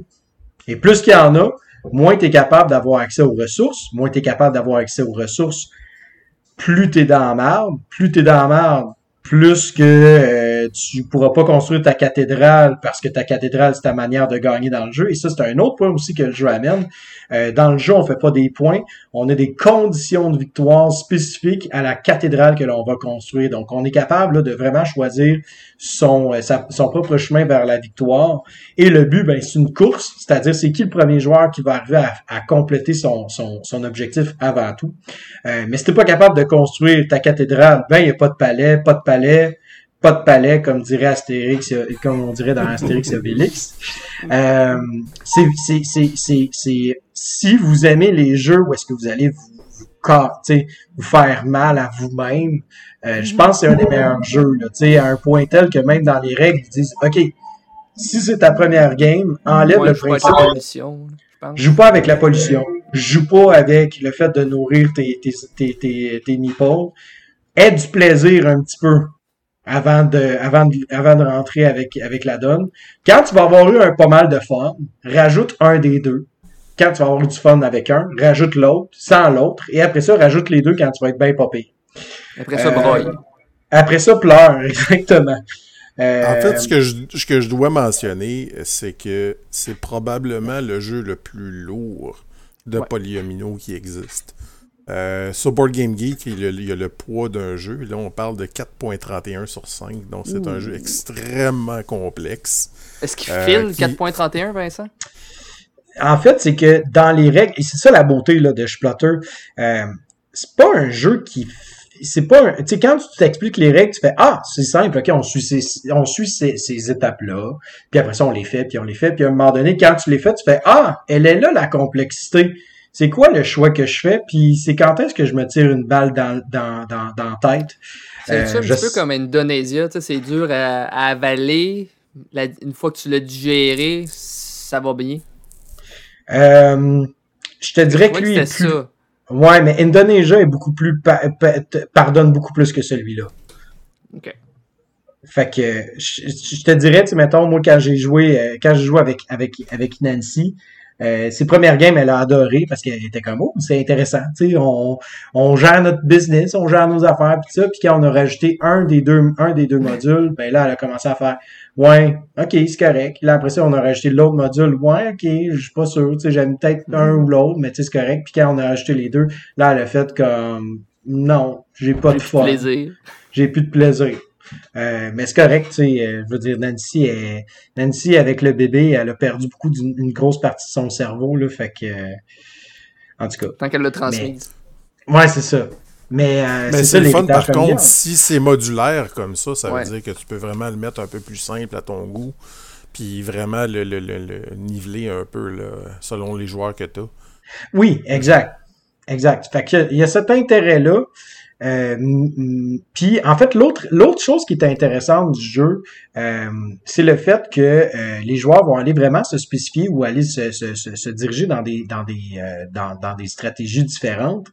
et à un moment donné, ben, c'est parce que le premier 50% du jeu, c'est très très très, c'est un petit peu solitaire à la limite, où est-ce que bon, on fait ces choses puis ça.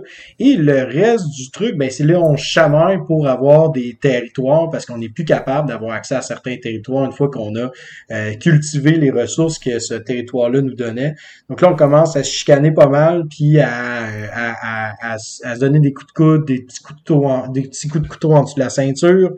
Euh, ça, pour moi, je trouve que ça amène cette belle dynamique-là. Euh, voilà, écoute, je, je, il est difficile à vendre, je trouve, Antiquity. il, est, il est difficile à acheter aussi. Il est difficile à acheter. c'est ça, je dis, il se vend autour de 200 pièces à peu près. Oui, exact, exact. Euh, ça, c'est s'il y a des copies disponibles sur le marché. Oui. Euh, à prix abordable, c'est-à-dire qu'il n'y a pas, il y a pas un tweet qui l'a mis à 500 pièces sur euh, Board Game Geek. Euh, mais c'est, c'est vraiment un jeu, je pense, qui vaut la peine. Tu sais, on, on, on avait envie, tu sais, on parle de jeux qu'on a envie de rejouer encore et encore qui a de la qui a vraiment là cette profondeur là cette richesse là dans la dans les choix puis dans la dans, dans déterminer ce que tu veux faire particulièrement à cause de la fin de partie, euh, comme j'ai expliqué là, que tu choisis en fait comme comment est-ce que toi tu conditions de fin de partie là, c'est quelque chose qui m'attire beaucoup, ça, je dirais, dans les gros jeux de même là.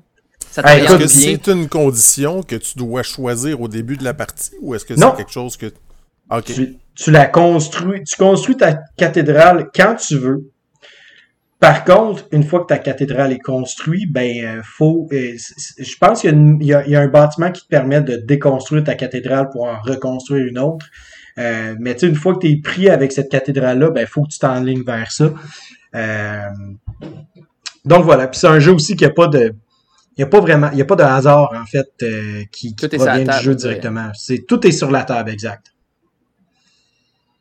Très intéressant. Euh, donc, on va se transporter en 2006 euh, d'un jeu, donc d'un auteur qui est quand même assez réputé aussi. Donc, on parle d'un jeu de Rudiger Dorn, un autre auteur allemand. et j'ai nommé Arcadia. Oui, euh, Arcadia. Donc, euh, est-ce que tu peux nous en parler aussi, Vincent? Moi, je le connais pas celui-là, mais toi, tu semblais beaucoup l'apprécier. Euh, oui, en vois qu'il y a beaucoup de petites pièces sur le plateau. Là. C'est, ça a l'air vraiment bien intéressant. Oui, ben en fait, c'est un jeu. ben, Rudy Gardon, c'est important de comprendre que ce gars-là a Durant les dernières années, il a créé des designs super intéressants, mais il s'est calmé au sens où est-ce que avant il sortait vraiment du lot là. Euh, je pense notamment à un jeu qui s'appelle Intrigue. Que, tu joues à ça puis tu dis ok, c'est tu vraiment Rudiger Dorn, le joueur, le, le fameux le fameux auteur qui joue qui, qui crée des jeux familiaux, qui fait un jeu de cochon de même?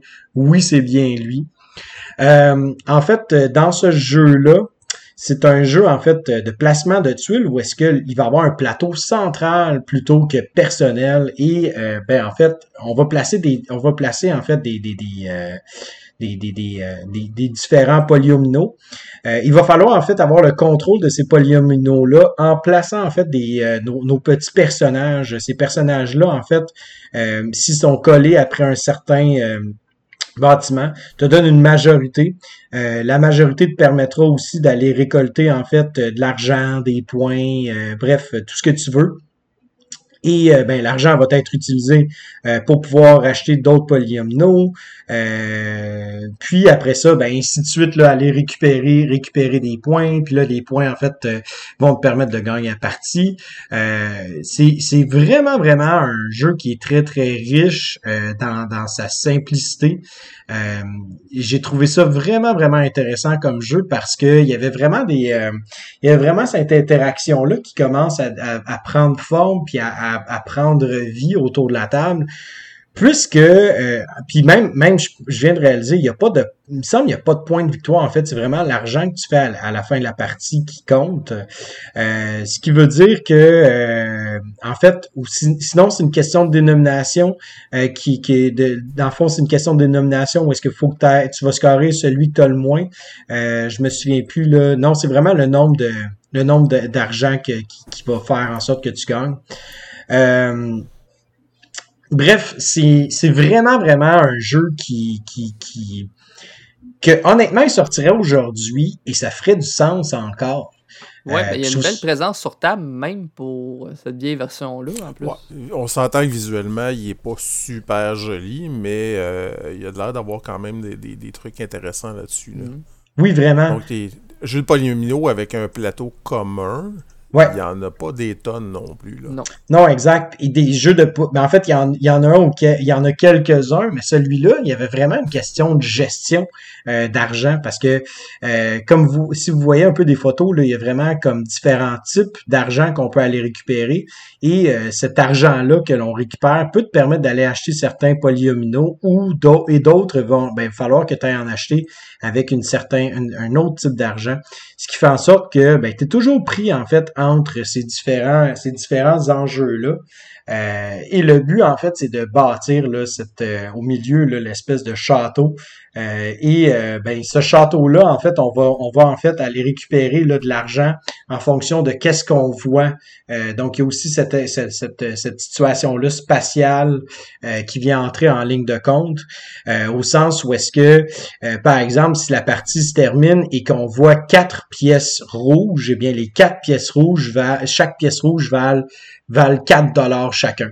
Euh, donc là, on veut en fait peut-être aller monopoliser certaines euh, certaines couleurs de pièces pour euh, s'assurer d'avoir le plus de d'or à la fin de la partie, ou au contraire avoir plus d'argent pour pour pouvoir acheter d'autres tuiles. je vous en parle. J'ai joué une game et j'ai j'ai comme envie de d'y rejouer, puis j'aurais envie de m'acheter une copie parce que j'avais vraiment vraiment trouvé ça intéressant là comme comme jeu. Là. Euh. Puis je pense que c'est un jeu, en fait, qui... oui, très intriguant. Surtout aussi que c'est un jeu qui est très, très, très accessible. C'est pas un jeu, tu sais, il parle de 2.57 euh, sur 5 euh, sur BGG. Je serais pas prêt à dire, je serais pas, je, je, je, mettrais plus à en bas de 2.5, là, tu sais. Euh, tu pourrais jouer à ça facilement avec, avec la famille puis, puis des amis, là. Pour ceux qui connaissent pas trop Rudiger Dorn, en fait, ils le connaissent peut-être plus euh, comme l'auteur de Istanbul, qui a été très très connu, ou de Las Vegas, qui est vraiment un des jeux de, familiaux de party euh, qui pogne le plus chez nous, en fait. Euh, sont probablement ses deux plus gros succès, là, surtout Istanbul. je pense qu'il y a eu une version même Big Box il n'y a pas très longtemps. Là. Mm-hmm. Puis il y a aussi Luxor qui a, qui a été en nomination pour, pour les Spiels il y a quelques années un beau jeu que vraiment ça a été ça fait du bien que euh, les Spiels mettent, euh, mettent de l'avant parce que si ça n'avait pas été des Spiels, on, on, l'aurait peut-être pas on y aurait peut-être passé sous le radar. Oui, effectivement. Donc euh, merci d'avoir de, parlé de Rudy Gordon et on va monter jusqu'en 2014. Et là, le 2014, pour moi, ça a été pas mal le tournant, je pense, euh, dans, pour les jeux de polyomino. Et c'est la sortie du fameux Patchwork en 2014 de Uwe Rosenberg. On pourrait le qualifier Est-ce qu'on pourrait le qualifier quasiment du Catan du polyomino? Ça n'a pas été le premier, mais je pense que c'est celui qui a vraiment mis les jeux de polyomino sur, la map. Ben, un petit peu comme Catan n'est pas le premier jeu de société, mais c'est celui qui a comme le jeu moderne. Euh, on dirait que c'est l'an zéro des jeux modernes. C'est ça. En fait, c'est que c'est un jeu deux joueurs seulement, ce qui est quand même assez surprenant euh, qui ait pogné à ce point-là. Euh, donc, il y a eu beaucoup de jeux deux joueurs qui sont sortis durant la, pandémie. Là, que c'était vraiment le, temps parfait pour ça. Mais en 2014, il y en avait un peu moins là, qui sortaient des jeux euh, seulement pour deux joueurs. Et Patchwork a été vraiment un beau jeu rafraîchissant, simple, mais avec des décisions vraiment, vraiment intéressantes et un système de, de track de temps qui, je pense, était aussi un des premiers à utiliser cette, ce système-là. Euh, donc, Patchwork, pour moi, ça a été un des premiers jeux que j'ai joué avec ma femme de façon régulière. Euh, c'était un jeu qu'elle appréciait beaucoup, pas nécessairement à cause de la thématique, mais à cause vraiment de la mécanique de Polyomino. Donc, on a Là, on parlait de contraintes tantôt. Puis ce qui est le fun avec Patchwork, c'est que tu as vraiment trois choix. Mais le choix est tellement important. Parce que souvent, des fois, en fait, c'est que tu peux faire même un non-choix. C'est-à-dire passer ton tour, puis ça peut être un excellent move, dépendamment mhm. du, de c'est quand durant la partie.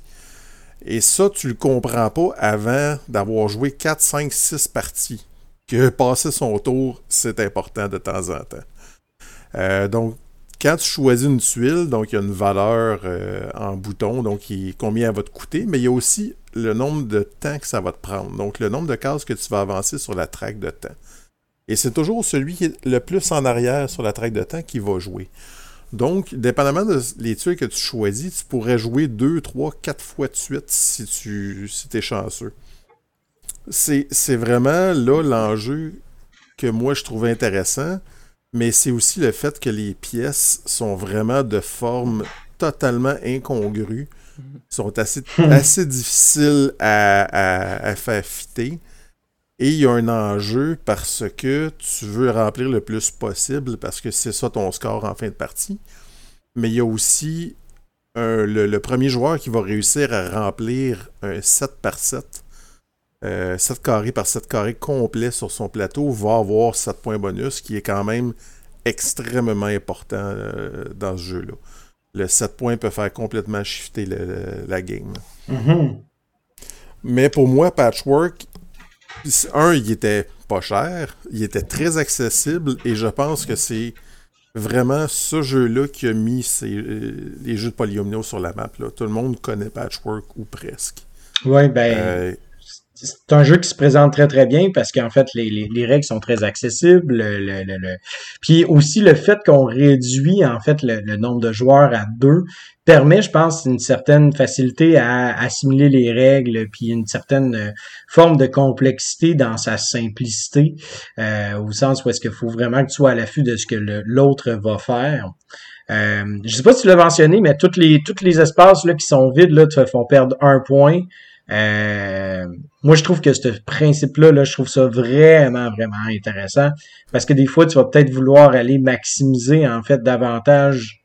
Tu sais, tu vas aller vouloir choisir une tuile qui, qui a moins de bon sens dans ton, dans, dans, sur ta structure au complet, mais qui va te permettre de, de, de, d'éviter de, de perdre des points en fin de partie, là.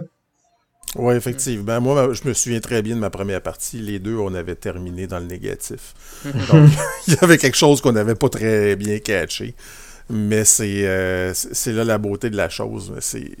C'est vraiment essayer de maximiser ton espace même si tu sacrifies certains espaces, ça te dérange pas trop parce que tu sais que pas, tu pourras pas tout remplir de toute façon. Mm-hmm. Euh, ce qui est le fun avec Patchwork aussi, c'est qu'il y a eu quand même une grosse déclinaison là, de, ce jeu-là. On s'entend, il y a eu euh, combien de versions? Il y a eu au moins Patchwork Express. Euh, pour moi, qui Patchwork était Doodle, quelque chose ouais, Doodle. Il y a, il y a Patchwork Doodle qui était une version flip and write ou roll and write. Euh, Patchwork, Express, j'ai trouvé que c'était vraiment sans intérêt, pour être franc, Patchwork euh, Christmas, Patchwork Halloween. en fait, si on va regarder... Patchwork euh, Lazy Susan. peut-être, peut-être. Suzanne, je sais pas si elle l'a prouvé. Si, tu veux regarder les versions juste de saveur, donc de thématique, mais qui reste le même jeu, il y a une version Saint-Valentin, il y a une version Halloween, il y a une version scandinave. Euh, polonaise. Donc, le, look est complètement changé. Euh, d'une version même americana, donc il va ressembler un peu à euh, un, quilt américain, une version de Noël de Taïwan, de Chine, d'Allemagne. Donc ils ont, ils ont adapté leur look selon la région que le jeu était édité. Ça, je trouve ça quand même intéressant. Euh, plutôt que de faire comme euh, Azul, où ce qu'ils font à peu près 50 fois le même jeu, mais avec une petite variante, eux autres, ils ne sont pas cachés. Ils ont dit, OK, c'est le même jeu, mais avec un look différent selon la région. Mm-hmm. fait que moi, j'ai pas de problème avec ça. Euh, c'est pas nécessairement euh, faire du milking de concession, là, comme on dit, mais c'est vraiment juste plus s'adapter à ton public. Donc, ça, c'est puis, puis ce que je trouve, intéressant. Puis ce que je trouve intéressant là, au niveau en fait euh, du timing, euh, on va parler de Uwe, là, euh, Uwe Rosenberg, l'auteur. On va reparler. Ouais, c'est ça. Mais ce que je trouve intéressant de Patchwork, en fait, c'est que Uwe, dans, dans ses premières années, c'était un gars qui faisait des jeux. Il faisait des jeux là, tu sais, des, des espèces de, il faisait du print and play, il faisait des jeux de cartes vraiment familiales puis tout ça. si vous avez Ouais, c'est ça. Si vous n'avez pas joué à des jeux euh, des jeux euh, pré euh, pré-agricola de de, de UV, là, allez voir ça, ça vaut vraiment la peine. Là. Il est vraiment arrivé avec des, des, des trucs sautés, là, comme je pense à Space Beans ou à Babel, par exemple, qui est un autre jeu à deux joueurs. Mamma Mia. Mamma Mia. bref. Un jeu de pizza. Ouais, c'est ça. Mais il y avait, il a, il, a, vraiment fait des très très bons jeux. Euh, puis euh, à partir de Agricola, ben là soudainement il a commencé à, euh, tu sais, bon, après Agricola, il a fait le Havre, il a fait Mercator, euh, il a fait The Gates of Lo, Loyang. il a commencé vraiment à plus se concentrer sur des jeux super consistants, tu sais, Glass Road. Oh, Elabora, Caverna. Exact, c'est ça. Et là, juste après Caverna, ben, il décide en fait de sortir Patchwork. Puis euh, on dirait que ça a été vraiment un coup d'envoi pour Uwe de se spécialiser. Puis il y avait déjà cette particularité-là en tant qu'auteur. Il avait vraiment sorti des excellents jeux à deux joueurs. Euh, et là, ça a été un peu un coup d'envoi en fait pour Uwe là, euh, par rapport à deux principes là, qui sont qui sont forts chez Uwe. Soit dans le fond de créer des jeux euh, très très simples à deux joueurs ou de créer des jeux avec des polyomino. Euh, où est-ce que bon les polyomino peuvent avoir comme différentes fonctions? Euh, je pense notamment là, mettons, tu sais, on on parlait de placement de tuiles au début, au départ, ben tu sais, euh, Agricola euh, et Caverna, ben c'est toute une question. Surtout Caverna, c'est toute une question de bien placer ses tuiles. Patchwork, c'est une question de placer ses tuiles. Fields of Art, c'est la même chose. Bref, tu sais, il, il, rajoute en fait cet élément-là de placement de tuiles dans ses jeux. Puis tous les jeux qui sont un peu plus légers, ben là, on dirait que le principe de polyomino vient vraiment mettre être mis euh, être mis de l'avant, à part dans son fameux euh, Fist Froden, on ça on en reparlera plus tard. Mais je trouve que c'est intéressant en fait cette. Euh, en fait, on peut faire tout de suite le segue parce que c'est le prochain sur la liste là, en 2016. Mais euh, Feast for Odin qui est l'autre l'autre euh, bout du spectre en fait au niveau de la complexité. Ouais. Mais du même auteur que Patchwork. Ouais, puis puis puis j'ai comme l'impression que Pat en fait, j'ai l'impression c'est une impression, c'est c'est purement hypothétique là ce que je dis là. Euh, mais j'ai j'ai j'ai ce petit feeling là en fait que tu sais Patchwork est sorti que Patchwork, en fait, il a, il a, il a, bien pris, il a, il a, vraiment été euh, très, très, très apprécié euh, généralement là, du public euh, par, à cause des polyomino. Ça en est suivi Fields of Arl, où est-ce que Fields of Arl, pour faire une, parenthèse très, très courte, c'est un jeu à deux joueurs qui possède à peu près, tu peux faire à peu près 30 ou 40 actions. Là. Donc, c'est un worker placement où est-ce que tu as vraiment plusieurs, plusieurs actions. Si c'est pas plus 30-40. Exact. C'est intimidant au début. C'est ça. Et ces, ces, ces actions-là, en fait, c'est toutes des espèces de, de, de, de variantes de, de mêmes actions. Là, donc, au final, on aurait comme 10 actions principales, mais ces 10 actions-là ont différentes variantes, euh, dépendamment, euh, je pense que c'est dépendamment du nombre de, de, d'ouvriers que tu places. Là. Laisse-moi deviner où c'est que tu t'en vas avec ça. Là, mm-hmm. tu es en train de me dire que euh, Feast for Odin, donc à la gloire d'Odin, est un mix entre Fields of Arl et Patchwork. À quatre joueurs, exactement. Je l'avais pas euh, vu, mais effectivement. C'est, mais c'est, c'est weird, là, tu sais, quand tu y penses, là, quand tu, quand tu regardes ça, tu fais comme, hey, c'est comme drôle que le build-up arrive à for Odin.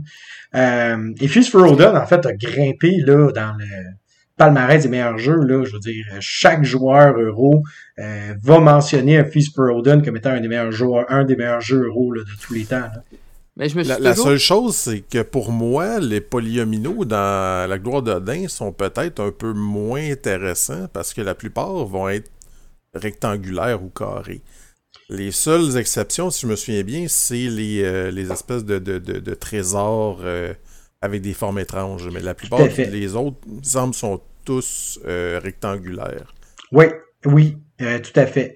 La, la, la, portion, en fait, polyomino. Qu'est-ce que tu allais dire, Steve, en passant? C'est ce que je me demandais. C'est, je n'ai pas joué à Feast Forward. Je sais que c'est un placement d'ouvriers, qu'il y avait beaucoup de cas, beaucoup d'emplacements, que tu sais, c'était intimidant. Mais je me demandais, le polyomino, est-tu central quand même dans le jeu? Parce qu'à la base, je vois ça comme un placement d'ouvriers, mais c'est-tu on the side, tu un petit puzzle ou c'est 50%. c'est comme ça que tu vas scorer, donc c'est vraiment très très important. tes points vont être là, puis ton but c'est d'essayer de remplir ton petit espace. Oui. Donc c'est, Mais il y a des espaces que tu veux pas remplir non plus, parce que si tu réussis à les entourer, ça va te donner des ressources à tous les tours. Donc ton but c'est vraiment d'essayer de, de juste les entourer, de remplir le reste mais tu as beaucoup de contraintes au niveau de où est-ce que tu peux euh, placer. Parce qu'il y a certains espaces que tu peux pas remplir tant et aussi longtemps que les, lignes et les colonnes vis-à-vis ne sont pas pleines aussi. Donc, il y a euh, vraiment beaucoup de contraintes euh, dans ce petit placement-là, contrairement aux autres jeux, donc Patchwork, où tu peux placer carrément ta pièce où tu veux. Mhm. dans celui-là, tu peux pas faire ça. Puis l'autre chose aussi qui est importante à mentionner, c'est que ce qui est intéressant en fait, c'est que malgré les, les différentes formes, et oui, c'est souvent en fait, ça va être des formes un peu plus euh, un peu plus euh, traditionnelles, c'est-à-dire on a un 2 par 2, on va avoir un 1 par 2, on peut avoir un 3 par 3, un 4 par 3, bref, euh, ce sont des formes plus traditionnelles, oui, ça reste que il y a, y a, un aspect aussi où est-ce que dépendamment de la couleur, euh, puis euh, chaque chaque tuile va, avoir un niveau d'évolution.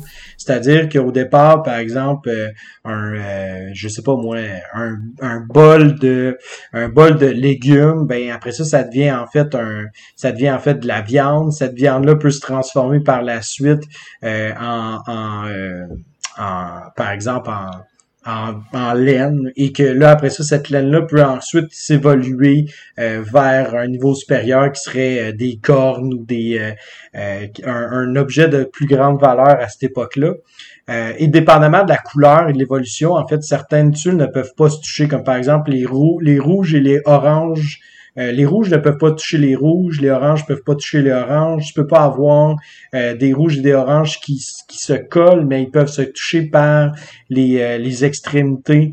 je me je dis ça de même là, c'est, c'est plus ou moins exact là. Et là, tu, tu viens toucher à une corde sensible pour moi, la thématique. À la gloire d'Odin, la thématique, elle est totalement plaquée. On se le cachera pas. Elle ah, est zéro présente je n'ai jamais compris le, principe de pourquoi j'essaye de remplir un carré avec du tissu, de la viande, puis de la bouffe, puis du... Euh, pour moi, c'était extrêmement abstrait comme jeu. Et ça file plus comme un le fameux cube pusher. Change ci pour ça, upgrade ci en ça. Donc c'est vraiment très, très, très abstrait.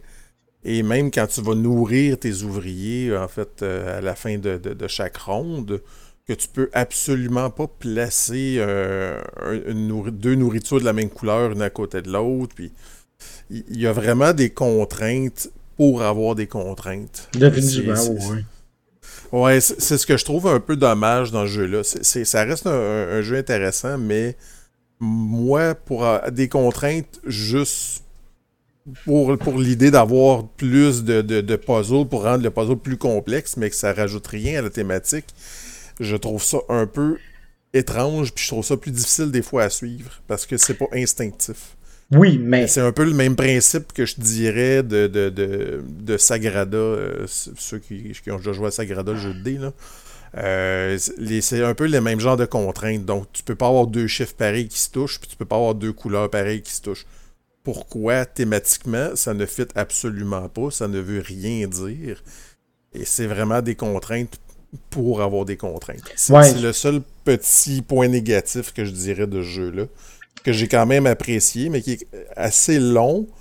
Et l'autre côté négatif, c'est que les pièces sont petites en bâtins. Oui. Quand t'as des gros doigts, sont difficiles à manipuler. Les fameux gros doigts d'Antoine les petites pièces en argent là, sont minuscules. Puis particulièrement en fait dans ce jeu-là où est-ce que tu es en ligne puis tu les tu les coordonnes là, de façon très spécifique. Là, si tu as, la, la, malchance là, juste de, de juste accrocher une pièce, ben là toutes les autres pièces viennent de d'être de, de, bougées puis ça, ça je suis entièrement d'accord. Puis pour ce qui est du thème, je te dirais que en effet, je pense que dans un jeu comme ça, mais tu sais ceux qui aiment beaucoup Feast for Odin vont juste faire moi je m'en fous du thème, je veux juste avoir une mécanique puis je veux juste avoir des ah, affaires que c'est euro à 100%. Exact. Puis, mais tu sais, je dirais que Patchwork, la thématique était plus intéressante. C'est niaiseux, puis je parle pas juste de la saveur, je parle pas juste de oh on fait une courte pointe, mais je trouvais que acheter ton morceau puis le temps que ça te prenait pour poser ta pièce, je trouvais que c'était déjà plus thématique que Feast for Odin, ce qui est quand même un peu étrange. Puis, puis tu sais, le principe que tu perds des points pour chacun de tes espaces, ben c'est un petit peu comme si ta courte pointe, ben il y a des trous dedans, fait que tu sais, c'est pas tant... C'est pas tant, c'est pas tant hot, tu donner ça à ta mère, tu sais, j'ai fait une courte pointe, mais il y a 15 trous dedans. Fait que, tu sais, ta mère va faire, ah, c'est beau, tu sais, c'est beau, tu sais, c'est un enfant de 5 ans, et puis faire la même affaire. Feast for Odin est peut-être plus thématique euh, dans son placement d'ouvrier, peut-être? Ben, encore là, encore là, euh, plus, ben, peut-être, tu sais, si on veut tirer, si on, si on tire un peu la, la si on étire la sauce, là, c'est sûr certain qu'il y a une action comme par exemple aller faire du pillage ou aller comme chasser. À ce moment-là, oui, tu vas devoir impliquer plus d'ouvriers en tant que tel. il y a un bout avec les bateaux, effectivement, là, qui peut peut-être être un peu plus thématique. Mais, le, mais placement de Polyomino lui-même, ouais, lui, 0-0. Ouais, c'est ça. T'as aussi le principe aussi qu'on peut aller qu'on peut aller s'acheter des nouvelles îles, puis tout ça, là, que tu sais, quand même, il y a, y, a, y, a, y a, quelque chose de thématique là-dedans. Mais euh, de là à dire, de, de, je veux dire, il euh, y a rien qui justifie en effet là, les, les, restrictions par rapport au polyomino. Euh, Puis comme tu le dis là, euh, comme tu l'as dit Antoine, c'est un jeu où est-ce que les joueurs vont, vont apprécier le casse-tête pour le casse-tête. Puis pour ce qui est de la thématique, ben écoute, elle va prendre le bar. Puis ça va être pas mal ça qui est ça, tu sais. Dans ce genre de jeu-là, c'est pas quelque chose qui est super grave de toute façon. Non, c'est ça, exact. C'est vraiment un jeu pour les, euh, les, amateurs d'euros qui, euh, qui vont vraiment l'adorer. Oui, tout à fait. Euh, on a passé par-dessus un jeu de 2015 que je vais faire une petite parenthèse qui s'appelle Xia, Legends of a Drift System. Mm-hmm. Xia est un jeu style 4X, donc qui se passe dans l'espace. Euh, il y en a qui vont faire penser un peu à Western Legend, euh, qui était un peu le, même style de jeu, mais avec une thématique euh, western, en fait, donc de, cowboy. Xia utilisait un petit peu des polyomino lorsque tu plaçais les modules dans ton vaisseau. On n'a pas parlé vraiment parce que on voulait faire la distinction entre jeux de polyomino et jeux qui utilisent des polyomino. Mhm. Euh, pour nous autres, il y a quand même une grosse différence entre les deux. C'est que dans Xia, les polyomino sont tellement. Euh, sont pas présents, sont pas, sont pas la mécanique centrale, sont loin d'être centrales en fait dans le jeu. Parce qu'une fois que tu as placé ton module, puis on s'entend que tu n'en places pas à tous les tours. Tu sais, 4, 5, 6 modules dans ton vaisseau à la fin de la, partie. Euh, donc, une fois que tu as, tes placés, c'est plus un enjeu du tout dans le jeu. Donc, euh, oui, ça reste un jeu qui utilise des polyomino, mais avec un très très petit pourcentage de, des mécaniques dans le jeu. ouais, euh, je pense, mais je pense quand même, tu sais, euh, ce, qui, ce qui est intéressant là, quand même de, de Xia, qui pourrait, qui, mériterait d'être mentionné, c'est que c'est l'impact en fait de chacun de ces polyomino-là sur ton vaisseau. Là, tu sais, comme par exemple, euh, tu peux décider d'avoir des engins euh, beaucoup plus puissants, donc tu vas rouler davantage, tu vas rouler des dés avec plus de plus de de, de, de, de tu vas rouler un D6, un D12, un D20, etc., etc. Il y a aussi le principe que euh, le, polyomino que tu vas créer, ben, le, petit casse-tête que tu vas créer, peut déterminer aussi ta, direction dans la partie, là, parce que c'est quand même un très très beau sandbox qui te permet en fait d'aller dans plein de directions, euh, puis qui va quand même avoir, qui va quand même être déterminant. Là. Mais tu sais, c'est c'est que c'est ça, c'est que comme tu le dis, c'est très mineur, là, en tant que tel. C'est très, très mineur. Puis il y en a d'autres jeux comme ça aussi que les, les ne sont pas la partie centrale du jeu nécessairement. Donc, on n'en parlera pas nécessairement non plus. 2017, mm-hmm. euh, euh, Steve, tu veux-tu nous parler du jeu euh, NMBR 9 oui, Number 9. number 9. Number 9, moi, ça a été mon premier polyomino euh, que j'ai joué. C'est dans le fond un jeu où est-ce que vous allez tirer une carte et tout le monde devra mettre un chiffre devant lui. C'est simple comme ça, il va falloir toujours qu'il soit adjacent, mais on va pouvoir les mettre un par-dessus l'autre. Et lorsqu'on met par-dessus l'autre, il va falloir mettre le chiffre euh, qui touche au moins deux chiffres. Donc on ne pourra pas mettre un 1 qui va juste toucher un 9 ou un, un 9 qui fitait très bien sur un 8, là, je pense, avec les formes, ou un 8 qui fitait très bien sur un 9, en fait. L'aspect qui était intéressant, c'est lorsqu'on mettait au premier étage, on faisait tous les points en fonction des chiffres, mais si on réussissait à mettre un 9 au deuxième étage, il comptait double, ou si on le mettait au troisième étage, il comptait triple. Donc, on se mettait des bâtons justement un peu dans les roues nous-mêmes. C'est là que le puzzle vraiment devenait de plus en plus restrictif parce qu'on essaye au début de se faire une très bonne base où est-ce qu'on va pouvoir mettre des chiffres un peu partout on va se mettre à scorer. Le 7 est bien beau, il donne beaucoup de points. Mais c'est pas une très bonne base ensuite pour faire des points. on va vouloir mettre un 9 parce qu'il fait une belle base, mais il donnera pas de points si on le met sur la base. C'est un beau puzzle que j'aimais bien euh, dans le jeu-là. C'est full fluide, c'est bien basique, c'est jouer à 4, puis on peut même mettre deux boîtes, puis jouer encore à, plus euh, de joueurs. Ça, c'est un jeu vraiment familial ou de bar, justement, qui se joue très très bien. Euh, ce que je pourrais rajouter, c'est que c'est probablement le premier jeu de polyomino où tu devais empiler les Ouais. polyomino. Donc, euh, donc plusieurs couches, contrairement aux autres, où tu avais un casse-tête sur un, un seul étage.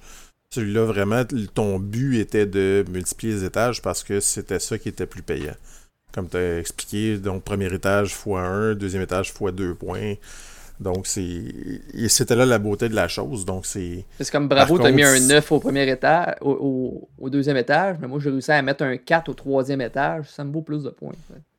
Ouais. C'est ça. C'est- C'est, c'est, c'est quand même un petit puzzle qui était vraiment. Et l'affaire, c'est que les polyomino dans celui-là, c'est 100% du jeu. Ouais. On se le cachera pas, il n'y a rien d'autre dans le jeu à part ça. Il y a, il y a les cartes, là, il me semble. là, mais Ouais, mais la carte à tourne, c'est la pièce qu'il faut que tu prennes. c'est Ouais. ça. Donc, euh, tu- tout ce que tu dois faire, c'est vraiment placer des pièces. Donc, c'est vraiment un jeu central que de polyomino. Puis c'est Euh, aussi, euh, excuse, euh, avais-tu fini? Euh, Ouais, vas-y, vas-y. Euh, c'est aussi, en fait, euh, tu sais, tu parlais que c'est le premier jeu à faire ça, mais c'est aussi le premier jeu, en fait, de Polymino à pouvoir se jouer à euh, 52 millions de personnes. Tu sais, la planète entière pourrait décider de faire une game de, de Number 9 s'ils ont leur copie. Euh, ce qui rend le jeu d'autant plus attrayant, je pense, parce que euh, tu sais, euh, tu peux, je me souviens très très bien là, de vidéos où est-ce qu'on voit comme une centaine de personnes se regrouper faire une méga grosse partie de Number 9. Euh, moi, je trouvais ça vraiment, vraiment intéressant. Puis surtout, le principe que euh, les joueurs scoreront pas du tout de la même manière, vont pas du tout avoir la même euh, la même manière de- d'aborder le jeu. Euh, ce qui veut dire qu'au final, ben euh, tout le monde va avoir un score différent. là. Tu sais, à moins que tu décides de copier exactement Ah, qu'est-ce que je fais. Là. Quand je joue avec ce jeu-là, je mets une boîte devant mon jeu. OK. Pour être sûr, personne copie. Ouais. Fait que, fait que comme ça, t'es, t'es, t'es le seul responsable de ta défaite. Exactement. Ça reste le jeu le plus, euh, le plus populaire de cet auteur-là, qui en a pas fait des tonnes non plus. Il a fait des jeux un peu plus euh, donc pour enfants, donc pour, euh, pour jeunes enfants. Donc euh, c'est Peter donc, euh, auteur un peu plus méconnu. Donc c'est- c'était Number 9.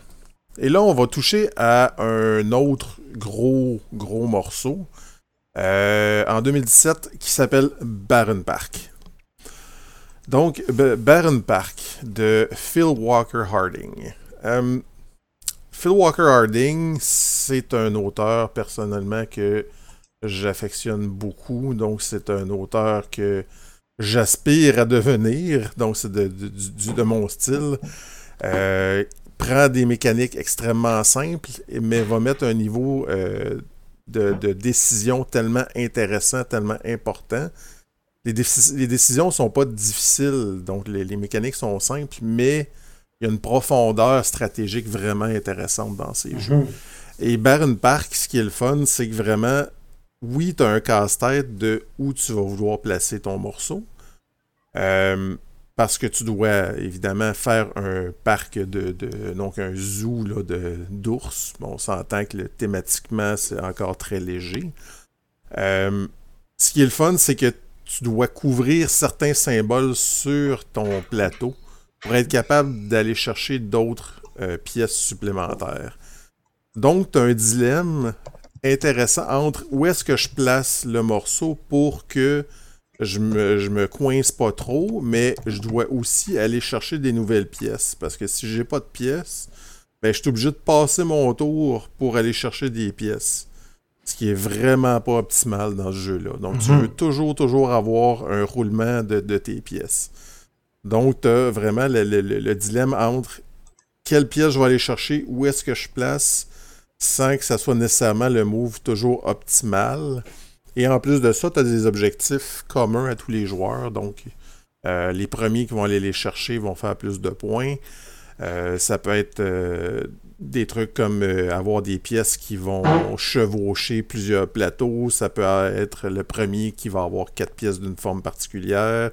Donc, c'est vraiment, d'une par- partie à l'autre, ça va vraiment se, se, se varier.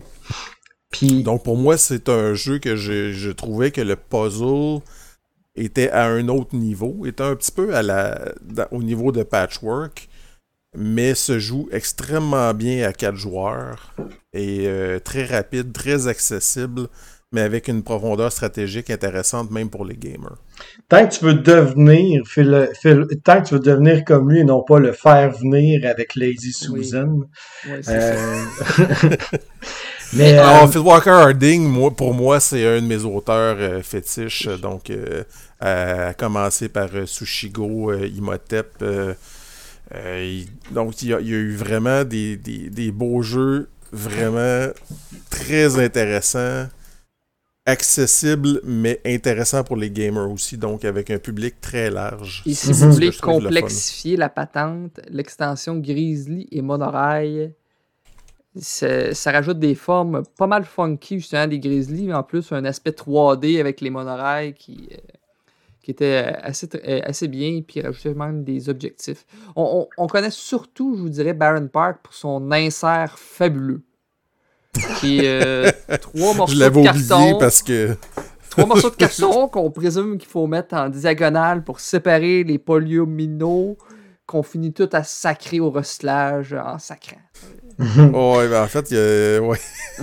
ça, me fait rire parce que euh, cet insert-là, c'est juste deux languettes de carton qui, qui se chevauchent, puis t'en as aucune idée comment tu dois le placer. Euh, je pense ça fait partie du puzzle. il a sacré. Oui, c'est ça. C'était le premier puzzle dans la boîte. Mais, Je pense euh, qu'après deux minutes, il a pris le bord et s'est ramassé au recyclage. Ouais, c'est ça. Mais c'est quand même quand même étonnant que, euh, tu sais, par, rapport à Baron Park, justement, là, tu parlais tantôt du, de l'importance du thème. Dans Baron Park, je veux dire, le thème n'y est pour rien, sauf que, je veux dire, tu sais, quand tu dis à ta, quand tu dis à ta, mais quand tu dis à ta belle-mère, tu vas pouvoir mettre des pandas dans ton, dans ton zoo, euh, tu sais, oh, Elle va te dire, oh, regarde mes beaux ours polaires. Exactement, c'est ça. c'est une thématique cute. Euh, qui a aidé, je pense, à, le faire vendre au départ. C'est ça. Mais, mais qui n'est pas nécessaire au gameplay nécessairement. Donc, c'est vraiment. Il y en a beaucoup des jeux comme ça aujourd'hui, donc avec des thématiques cute mais qui rajoutent rien nécessairement au gameplay, mhm. mais qui nuisent pas non plus. Puis je ne parlerai pas aussi de la polémique des koalas. C'est pas des ours. Ouais. C'est des marsupiaux. Exact. Mais n'en parlons pas plus que ça. Parce que là, on le sait que ça, ça va faire fâcher des, des, des auditeurs là, qui nous ça, ça, va me pomper. Là. Exact. Tant que c'est pas Phil qui pompe. Mais Baron Park aussi. En fait, euh, Phil Walker Harding a fait un autre jeu de polyomino aussi en 2019 euh, qui s'appelle Silver and Gold, qui est vraiment un petit jeu euh, de cartes style flip and write qu'on appelle. Mhm. mais ce qui est le fun, c'est que les cartes elles-mêmes représentent des îles au trésor que tu dois essayer de remplir avec des, formes de style Tetris. Mhm. Mais les cartes sont. Tu vas écrire directement sur les cartes, donc avec des, euh, crayons euh, effaçables à sec. Donc, euh, tu n'as pas besoin d'autre chose que les cartes et des petits crayons. Je trouve que ça fonctionne vraiment très bien. belle rejouabilité. Super simple encore là. C'est un, un, jeu qui peut jouer en dedans de 15-20 minutes je pense que c'était un des premiers d'ailleurs euh, roll and write ou flip and write là, avec, euh, des polyomino. Je pense qu'il y a eu Bricks juste un peu avant qui est sorti, qui est un peu une copie de Tetris mais en version roll and write. Euh, mais Silver and Gold l'a fait de, façon beaucoup plus intéressante que Bricks, qui, était vraiment une copie de, Tetris. Puis, euh, puis de, dans, euh, en fait, euh, entre Baron Park puis, puis Silver Gold, il y a quand même eu un jeu qui, a, qui, a, suscité beaucoup de beaucoup de remous, hein, qui contrairement en fait à, à, Phil Walker Hodling provient d'un auteur qui, qui, qui, a été connu pour un de ses grands, ses grands succès, puis qui est connu aussi pour faire des jeux assez, assez, assez lourds. Hein. Euh, il s'agit de Founders of Gloomhaven. Euh, c'est difficile de parler de ce jeu-là, honnêtement. Là. Euh, est-ce que vous avez joué, vous autres, les gars? Moi, j'ai jamais joué. En fait, il y a eu tellement un gros hype quand il s'est été sur Kickstarter. Je me souviens plus combien ça a ramassé, mais ça avait quand même fait un, gros succès parce que l'auteur surfait un peu sur, la vague de popularité qu'avait eu Gloomhaven, qui était déjà sorti euh, mm-hmm. avant. Et je pense que s'il n'y avait pas eu nécessairement le nom Gloomhaven dans le titre, je ne suis pas convaincu qu'il y aurait eu autant de succès. Oui, je pense que je pense que ça a été un peu une espèce de, passage obligé en fait de la part de Cephalo Fair Games. Là. Je pense que c'est plus eux autres qui ont fait on va aller chercher un max de, de, de, de, bidou, on va le garder dans la même euh, dans, dans la même euh, la même euh, le, le, le, même univers. Parce que tu sais, Cephalo Fair Games, jusqu'à maintenant, euh, à part euh, l'univers de Gloomhaven, euh, ils n'ont pas sorti, je pense, vraiment de cette de, cette niche-là, parce que même le premier jeu là, de, de Isaac Childress, qui était Forge War, se passe quand même dans un univers médiéval fantastique. il y a vraiment encore, il y a, il y a des il y a un peu des prémices aussi là, de, de, qui ressemblent un petit peu à ce qu'on peut découvrir dans euh, dans Gloomhaven. Là, euh, donc, il y a vraiment, en fait, tous ces éléments-là euh, qui étaient plus faits, justement, oui, dans un côté, pour un côté marketing. Et ça l'a un peu nuit au jeu, je pense, parce que, comme tu le dis, les gens s'attendaient à avoir un jeu qui ressemble à Gloomhaven. Alors que Founders, c'est tout le contraire. Hein? Si Gloomhaven, c'est un peu le jeu par excellence à méritrage Dungeon Crawler, Founders of Gloomhaven, c'est tout sauf du Dungeon Crawler à méritrage. C'est un jeu très, très, très euro euh, dans sa dans sa, sa, mécanique. Euh, il y a plusieurs éléments, en fait, qui sont intéressants dans le jeu. Euh, comme par exemple, on parlait de mécanique de follow hein, au dernier épisode. Ben ça, c'en est un hein, qu'on a, qu'on a peut-être omis, je pense, en fait, même dans nos, euh, dans, nos discussions. Euh, donc, il y a une mécanique de follow derrière, euh, où est-ce qu'on va suivre, en fait, ce que les autres joueurs vont faire, puis ça. il y a aussi, en fait, la mécanique principale du jeu, c'est-à-dire des polyomino que l'on installe sur le plateau. maintenant, la manière qu'on va placer nos polyomino va avoir un impact sur comment est-ce que les autres joueurs vont jouer, puisque c'est tout un système de pointage en fait qui est fait de fonction un peu pyramidale. C'est-à-dire que au départ, on a besoin de certaines ressources qui sont sur euh, le plateau euh, pour être capable d'avoir accès aux euh, ressources subséquentes ou aux ressources secondaires. L'affaire, c'est que chaque fois que l'on va en fait passer d'un étage à un autre, ben les points vont commencer à se diviser entre les joueurs. Fait que par exemple, je sais pas moi, mettons que je crée du fer ben, pour avoir du fer, il va falloir que je passe par la, la personne qui a accès euh, à euh, du métal, euh, du, du, du, du, métal puis du bois. Mais pour être capable de passer à travers la personne qui a, qui a, besoin du métal, ben j'ai besoin de roche, puis j'ai besoin, je sais pas moi, de c'est ça, de roche, par exemple.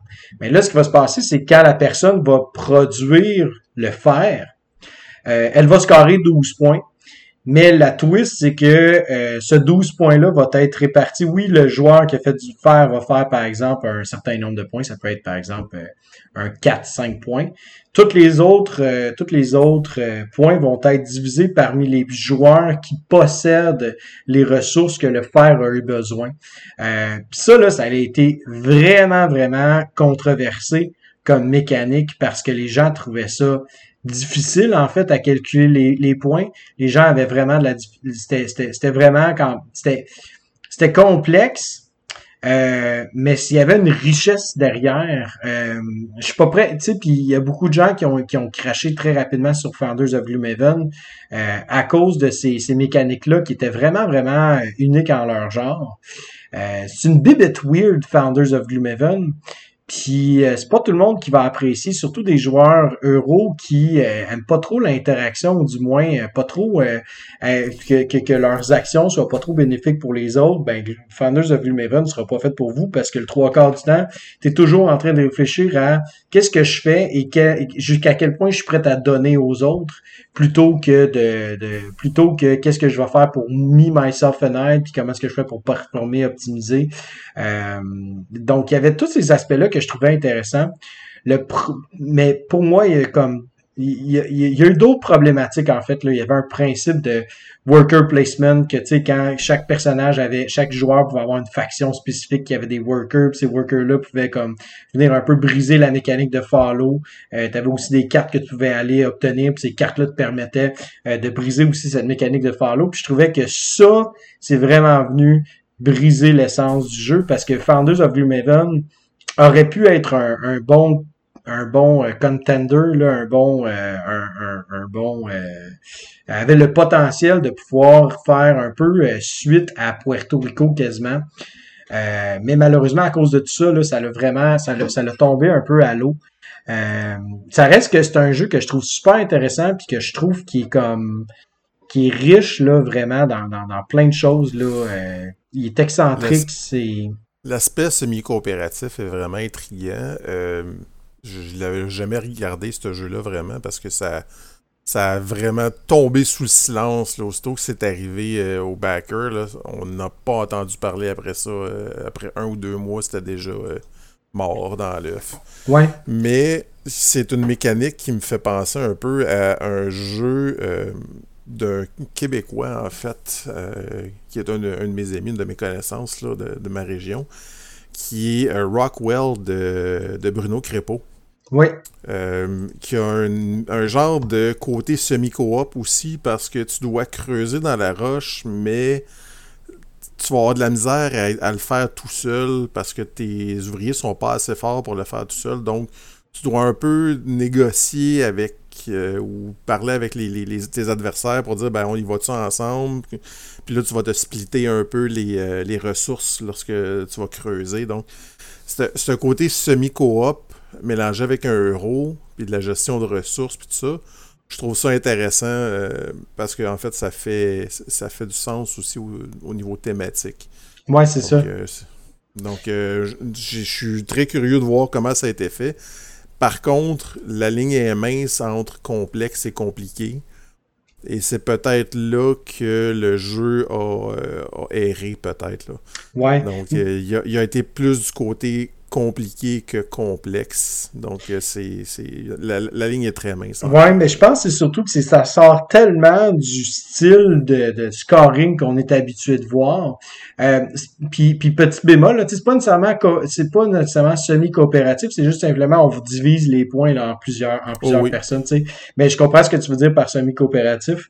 Euh, mais je pense que c'est vraiment. Puis, puis tu sais, honnêtement, c'est que ça, là, ça, fait du sens thématiquement parce que Founders of Gloomhaven, ben c'est la ville de Gloomhaven que l'on a construite et euh, ben en fait on représente là, chacune des euh, chacune des factions des races qui ont tenté de construire ensemble et qui ont essayé d'aller chercher en fait la gros la plus grosse part du gâteau là personnellement euh, ce qui fait en sorte que, ben, euh, en tant que tel, euh, moi, mes points, mes points de victoire, ben, tu sais, c'est un peu la reconnaissance que j'ai, en fait, dans cette ville-là qu'on est en train de construire petit à petit. donc, le coup, puis en fait, c'est que justement, tu pour être capable de construire du fer, ben, il faut que j'aille voir le dude qui a du bois, puis le dude qui a du métal. Puis le gars qui a du métal, ben là, il y a une demande, il y a une demande de métal, ben là, il y a, faut qu'il aille voir euh, le doute qu'il y a de la roche et ainsi de suite. Euh, donc, il y a comme un côté, en fait, une raison thématique à ça. Est-ce que cette raison thématique-là euh, a lieu d'être? Oui, tout à fait. Maintenant, est-ce que les gens ont trouvé ça compliqué? Oui, tout à fait. Euh, puis c'est correct aussi. Tu sais, à un moment donné aussi, c'est comme, je pense que ce jeu-là voulait pas non plus attirer le même public. Puis malheureusement, c'est qu'il a attiré le même public. Et le public qui aurait dû, en fait, attirer, ben c'est un peu le public qui a, rebuté Gloomhaven au départ, tu sais. Ouais, c'est bizarre parce que c'est un auteur qui est allé vraiment des, deux côtés, donc du côté euh, style fantasy, euh, comme tu disais, quasiment Ameritrash ou euh, avec les figurines, tout ça. Puis là, t'as un jeu euro qui est complètement de l'autre côté du spectre. Ouais. peut-être que les, les, les, les consommateurs étaient peut-être euh, pas prêt à ça ou mm s'attendait pas à ça. J'ai l'impression qu'il y, a une question de attente versus offre, puis qui était. Qui, il y avait une disparité entre les deux. Ouais, c'est ça. Puis je pense que ceux qui ont. C'est que le jeu en tant que tel, c'est ça qui a été dommage, c'est que je pense que dans, dans sa dans sa dynamique, c'est que le jeu est intéressant, mais au final, la question qui la question qui tue, c'est est-ce qu'on a du fun à jouer à ce jeu-là? Puis je pense pas que c'est tout le monde qui a eu du plaisir à, y jouer euh, puis à explorer parce que c'est un jeu que t'explores, c'est pas un jeu que tu vas après comme mettons on parle de Field War. Je pense que c'est ça, c'est pour ça que je trouve que le, le, le, c'est intéressant de comparer en fait mettons Baron Park le c'est vraiment le fun factor. Est-ce que j'ai du plaisir à jouer au jeu, est-ce que je vais revenir pour le plaisir que ça m'a? Versus euh, tu sais, dans Baron Pack, t'explores pas tant que ça les différentes avenues stratégiques versus Founders of Gloomhaven, que tu sais, c'est juste que ça, tu sais, que t'explores le système, puis jusqu'à quel point que le système peut être euh, peut être euh, peut être exploité, là, tu sais. Ce qui m'amène en fait à vous parler d'un jeu, parce que en parlant de Founders of Gloomhaven, excusez, je vais faire vraiment un parenthèse. Euh, il y a un autre jeu, en fait, de, euh, de, de, Polyomino, si je peux me permettre, de euh, euh, et je vais faire une parenthèse très très courte parce que ce jeu-là, euh, c'est pas exactement le même style de Polyomino, mais ça reste quand même dans la même veine de bénéficier de ce que les autres font, puis de leur offrir en fait de l'offre. Et euh, ben, il y a aussi un côté placement là, de tuiles au sens large là, qui s'appelle The Great Zimbabwe. De, de Splotter. Donc là, on est plus dans du placement de tuiles, je dirais, mais quand même, les tuiles ont différentes formes et ces différentes formes-là vont vraiment venir vont vraiment venir à interagir les unes avec les autres, particulièrement le fait qu'on est très, très, très contraint là, dans, le, dans, le plateau de départ. Euh, un jeu très, très laid, euh, très abstrait, euh, mais qui... Les gens qui aiment The Great... Cher. Très cher. Ben oui, mais... Au moins, il a été réédité. Là.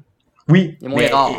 Mais c'est c'est c'est c'est du c'est c'est moi j'aime moi j'aime beaucoup en fait de Great Zimbabwe, mais il fait pas l'unanimité malheureusement là. Tu sais ceux qui aiment adorent, ceux qui n'aiment pas vont faire c'est laid ce jeu-là, je veux rien savoir. Euh, on rentre un peu dans la même catégorie de polyamino que à la gloire d'Odin, dans le sens que c'est que des rectangles et des carrés. Ouais, il n'y a, pas de forme funky. c'est pour ça qu'il ne sort pas dans la catégorie polyamino. Exact, c'est ça. Gloire d'Odin, il y en a au moins quelques-unes des tuiles. Il y en a, je pense, 12-15 tuiles à peu près là, qui ont des formes weird. Tandis que celui-là, il n'y en a absolument aucune, puis c'est vrai qu'il est horrible. Oui, c'est ça. Mais je, voulais quand même le mentionner parce que le principe, en fait, dans Founders of Gloomhaven, on peut le retrouver aussi dans ce jeu-là, euh, où est-ce que, bon, tu as un plateau commun, puis tu t'installes, en fait, là, différentes, euh, différentes pièces. Mais comme j'ai dit, je veux juste faire une petite parenthèse parce que je voulais plugger, euh, je voulais plugger The, Great, The Great Zimbabwe, qui, qui, est un, qui est un superbe jeu, selon moi, puis qui, qui est vraiment mal aimé parce qu'il est laid. Mais euh, plus un jeu est là, plus il te surprend. Ouais, comme la plupart des jeux de Splatter, en fait, sont pas mal tous assez laids. Ouais. Euh, ils font tous leur, euh, leur illustration eux-mêmes, puis on dirait que les enfants de 4 ans, ils feraient des plus beaux, plus beaux jeux que ça. En fait, ils font partie de l'équipe, je pense. C'est ça, exact. C'est les, les, designers, c'est les, les artistes. on se transporte en 2019. Bon, j'ai déjà parlé de Silver and Gold, je ne reparlerai pas. Euh, Steve, est-ce que tu veux nous parler de un des gros buzz de 2019 et j'ai nommé l'île des chats. Oui, l'île des chats avec cette fameuse boîte où est-ce qu'on nous disait d'asseoir notre chat là et qu'on a eu 3000 photos de chats dans une boîte sur nos réseaux sociaux. Vos chats, je m'en contrefous, ok? Donc, qu'est-ce qui faisait de bien ce jeu-là? C'est vraiment concentré euh, sur les polyomino, mais il y a une version familiale, justement, où est-ce qu'on concentre vraiment sur le côté euh, polyomino, puis on va drafter nos tuiles. Mais il y a une variante, ouvrez les guillemets, expert, fermez les guillemets, où est-ce qu'on incluait un draft de cartes qui allait quand même dicter l'allure du jeu, qui peut être euh, joué sur l'ordre de tour, donner des objectifs communs ou des objectifs privés cachés. Euh, mais on va ceux qui sont communs, ça pourrait être euh, avoir telle sorte de chat tout le tour du bateau, mais on aurait le pouvoir sur quelle sorte de chat. Donc, euh, je trouve qu'il y a certaines cartes qui sont très circonstancielles, dans le sens de si je la draft, je la prends au début, je veux la jouer. Si je dis ah, je veux les chats rouges, mais ben, tout le monde va s'adapter un peu à ça. Que si je l'ai à la fin, puis ça adonne que j'ai des chats tout le tour du plateau, ben ça adonne bien pour moi. Euh, il y a aussi une gestion de l'économie avec des poissons pour euh, garder des cartes qui est intéressante ou où est-ce qu'on va drafter des chats. On dirait que j'aime et j'aime pas ce jeu. on dirait que je l'aime un petit peu de moins en moins parce que on, va placer, au début, je, peux placer euh, des, chats rouges et on a intérêt à coller tous les chats de la, même famille. Mais si à la prochaine ronde, ben c'est surtout peut-être à deux joueurs que le problème arrive, justement. C'est que moins de chats, moins qu'on est de joueurs, donc ça restreint les choix, ce qui est correct. Mais si je me concentre au début, c'est rouge, il n'y a pas de rouge qui sort sur la prochaine ronde, je vais devoir changer ma stratégie. Et là, si la prochaine ronde, il y a des rouges et mon autre couleur, mais que je ne suis pas le premier joueur et que l'autre ah, tiens, moi, je vais le prendre parce que, je sais pas, j'ai un objectif, ayez des chats de toutes les couleurs sur votre bateau. Tu sais, on dirait que j'ai plus le contrôle et c'est, je pense, un jeu qui se joue en 5 rondes. Et si j'ai ma partie avance pas au bout de 3 rondes, j'ai un mauvais feeling avec ça. Hmm. Peut-être le côté familial est intéressant pour ça. Ça reste. Il n'y a pas de cartes qui vont changer quelque chose. Qu'on va gagner des petits trésors on va avoir intérêt aussi. L'affaire qui est le fun, par contre, c'est on va essayer de cacher des rats qui nous donnent des points négatifs. On va essayer de remplir des pièces qui vont nous donner des, points négatifs si on les couvre pas. Certaines cartes que je trouve bizarres, comme euh, les rats visibles vont nous donner deux points. Ils nous donnent déjà moins un. Fait qu'au bout de la ligne, tu me dis que les rats font juste me donner un point. Mais comme je dis, c'est très circonstanciel. si j'ai reçu cette carte-là à la fin, j'ai essayé de cacher les rats tout, le long de la game. Donc, ça sert un peu à rien de l'avoir. Ouais. Ben, Effectivement. Mais L'île des chats, ce que moi, ce que j'aime, ce que j'ai apprécié par contre, c'est qu'il faisait. La portion polyomino était vraiment le fun. Ouais, très restrictive. Euh... C'est la couleur justement des chats qu'on essaye de jumeler ben, ensemble. t'es pas obligé, mais t'es vraiment incité à, coller les chats de même couleur. Mais les formes sont assez, euh, assez funky, assez pétées. Donc, c'est ça qui devient intéressant aussi. Là. C'est pas des petits morceaux, ça reste des gros morceaux avec des formes vraiment étranges et avec des couleurs distinctes. Donc, tu essayes de regrouper les chats de même famille sans être obligé. Donc, c'est pas une restriction, mais c'est une incitation. Il y a une grosse différence entre les deux. La seule restriction, c'est que tes chats doivent se toucher. C'est à peu près la seule chose. Puis, puis mais... Puis pour revenir à ce que tu disais par rapport aux objectifs, tu sais, je pense que là, en fait, là prend tout son sens dans le draft, c'est-à-dire que euh, si tu vois cette carte-là, tu peux très facilement la laisser partir, puis euh, que l'autre personne la draft. Ou au contraire, si tu vois que l'autre personne peut scorer des points, tu la gardes, puis après ça, tu la jettes. Euh, ouais, parce que pas obligé de payer pour toutes tes cartes que tu gardes. Exact, exact, c'est ça. Donc, il y a, y a, quand même ces éléments-là qui sont intéressants. Là, le drafting a un intérêt. Oui, c'est ça. Exact. Puis je pense que c'est ça, c'est que l'île des chats a vraiment réussi en fait à venir euh, charmer là par son euh, par son, par son thème. mais après ça, quand tu réalises oh ok attends un peu, il y a de la gestion de cartes, il y a tel tel tel élément. Euh, j'ai moi j'aimais ça le comparer avec Terraforming Mars à cause du, du, jeu de cartes. Puis là, les gens me disaient ah non ça n'a pas rapport puis ça. Puis j'étais comme oui mais change le thème pour tu t'en vas terraformer une partie de Mars, puis ben euh, dans le fond, euh, ce que tu installes, ben c'est exactement des tuiles, mettons, qu'il y aurait dans Terraforming Mars. Ça peut très très bien faire la, la donne. Un chat vert, c'est des industries, les chats rouges, c'est des maisons. Euh. Exact, c'est ça. sais exactement. Ben, je, vois où ce que tu t'en vas avec ça, parce qu'effectivement, la gestion de cartes, en fait, c'est surtout le draft de cartes, puis payer pour les cartes que tu veux garder au départ. Donc c'est ça qui va vraiment être le parallèle par contre, dans l'île des chats, chaque carte a un coût distinct. Mhm. Euh, contrairement à Terraforming Mars, où tu as un coût, le même coût pour toutes les cartes que tu veux garder. Ouais, mais, pour les jouer, par contre, tu vas avoir un coût différent. Oui. Puis tu vois. que l'île des chats, c'est. En fait, l'île des chats. en fait, non, l'île des chats coûte rien à garder. Mais en fait, à, à prendre. Mais si tu veux les, les jouer, ça, coûte, ça te coûte. Non, c'est que ça te coûte l'argent à la garder en main. Puis après ça, tu peux la jouer quand tu veux. Ouais, c'est vrai, t'as ça. Mais tu peux défausser les cartes que tu, que tu veux pas. C'est ça. Exact. Puis, mais l'affaire, c'est que, tu sais, mettons, en tant que tel, je veux dire, si, si ce jeu-là avait été entre les mains de Jacob Frixelius, clairement que ce gars-là aurait fait comme OK, on fait une version. C'est fuck ton thème là, de ton, ton thème pas rapport d'aller chercher des chats sur une île, que là, il y a un méchant qui s'appelle euh, Hmm. euh, qui, qui s'appelle le méchant, puis qui veut tuer tous les chats du monde. Euh, on va faire on va faire une- un truc de terraforming Mars. Clairement, ça aurait pu fonctionner. Euh, moi, je dis, tu sais, en fait, c'est comme si je sais pas, on dirait que ce jeu-là, me- je, l'aime, je trouve ça intéressant. Euh, mais tu sais, peut-être que c'est un jeu, encore une fois, que quand tu as vu les cartes, quand tu as vu euh, le truc, ben tu sais, c'est encore une fois un genre de jeu que tu sortirais peut-être trois ou quatre fois par, par année. Euh, mais l'avantage de Isle of Cats, puis je trouve ça intéressant parce que, tu sais, au départ, quand on parlait de Planète Unknown, on parlait, mettons, tu sais, de, de jeu familial, où est-ce que, tu sais, au final, il est un peu trop, il est trop gamer pour les casuals, est trop casual pour les gamers. Ce qui est intéressant dans Isle of Cats, c'est le fait qu'il ait ajouté cette version, cette version familiale-là. Ce qui fait en sorte que, mettons, moi, ma belle-mère, ben, je peux sortir ce jeu-là avec, puis en faire, oh, je, j'ai, j'ai un bateau plein de chats. Fait que ça va, ça va être, ça va être interpellant pour elle, puis elle va aimer ça parce que, elle a pas, elle a pas grand chose à faire, à part juste pogner des tuiles puis les mettre au bon endroit, puis avoir bien du fun à regarder son, petit bateau plein de chats. C'est- une tendance, en fait, qu'on voit beaucoup dans les jeux aujourd'hui, donc d'avoir deux versions de règles, une version simple et une version plus avancée, qui n'est pas nécessairement beaucoup plus avancée, mais pour les, les joueurs très très euh, casual, ça va être plus simple des fois de jouer avec les règles de base. Et si on jouait déjà plusieurs parties, à ce moment-là, ils vont jouer avec la version avancée. Ouais, c'est ça. Donc, on parlait de Baron Park tantôt. Euh, il y a techniquement une version de base, une version avancée aussi.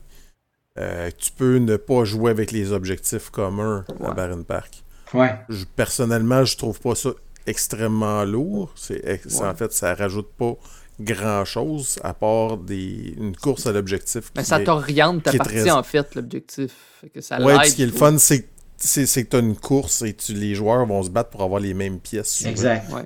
Donc, c'est ce qui était c'est ce qui est intéressant. Ça rajoute un peu d'interaction entre les joueurs. C'est ça. C'est que ça, que le, le poids est très léger et ça l'enlève. hein, Et le fait de l'enlever, je pense, élimine une grande partie, une grande force du jeu, selon moi. Là, ouais. Exact. Donc, c'est pour moi, c'est pour ça que j'en ai pas parlé parce que c'est pas une version qui existe dans ma tête parce que je l'ai jamais joué sans les objectifs. Ouais, c'est ça. Mais si jamais tu joues avec des enfants de 7-8 ans, ça peut être quelque chose qui peut être faisable. Ouais, Et c'est juste ça. dans l'île des chats, je trouvais, tu sais, il y a la gestion des poissons, mais je trouvais que je me sentais pas restreint sa quantité. On dirait que je manquais jamais de poissons pratiquement dans mes games. Tout à fait. Ça, je suis entièrement d'accord. là. Je pense que ça, c'est. Je pense que le but aussi, là, c'est que c'est ça. Tu sais, la, C'est pas la- un Stephen Field, là. Non. Non, c'est Non. ça. C'est ça. Fait que euh, non, là-dessus, je suis d'accord. là. C'est pour ça que c'est un petit peu un jeu où est-ce que c'est un petit peu ambigu. Puis, tu sais, la, la... moi, c'est surtout aussi quand je regarde la grosseur de la boîte, quand je regarde tout l'espace Ouais. qu'il prend. euh, Qui est vide ben, est-ce que, tu sais, pour les extensions. Il y a des, ouais, mais il y a des éléments super intéressants dans Isle of Cats, là, ça, j'ai rien, je veux, je veux pas enlever rien au jeu, mais c'est plus le côté ergonomique où est-ce que je commence beaucoup à, à questionner ça, là, tu sais. Jusqu'à quel point qu'on avait besoin de faire un aussi gros jeu que ça, Ouais. euh, de ça, euh, jusqu'à quel point qu'on avait besoin de rendre ça comme euh, effervescent, tu sais, à ce point-là. Baron Park, ta boîte est pleine, hein, s'il vous plaît. Ouais. Petite, là. Puis en plus, si tu rajoutes l'extension, là, elle va être pleine, hein, s'il vous plaît. Puis en plus, si tu rajoutes l'insert, elle va être, elle, va- elle, va- elle- elle pourra plus euh, fermer. C'est C'est génial, ça. Elle va être très bien rangée. C'est ça. Donc, Euh, Oui. oui, vas-y. ben, je voulais passer à un autre jeu. Tu finis avec l'île des chats? Ben oui. Je... Est-ce qu'il y avait d'autres jeux sur ta liste? J'en avais deux derniers, moi. Moi, j'en ai un dernier que je veux parler parce que c'est un jeu de polyomino, mais qui est vraiment Moi, c'est différent. 2020, sinon. Moi, c'est 2019. Ah, je voulais vas-y. parler de, de Jetpack Joyride, Ah. euh, qui est une adaptation d'un jeu vidéo, en fait, d'un- d'une d'une application mobile. là, que tout ce que tu fais dans l'application mobile, c'est que tu pèses euh, sur l'écran pour que ton bonhomme il monte, puis tu lâches pour que ton bonhomme il descend. Puis euh, c'est un, un side-scroller automatique. Donc, ultra basic comme jeu. Donc, ton but, c'est d'éviter les, euh, les missiles les bombes, les trucs comme ça. qu'ils ont fait dans Jetpack Joyride, dans le jeu, dans le jeu de société, ce qui est intéressant, c'est un, c'est un jeu de vitesse.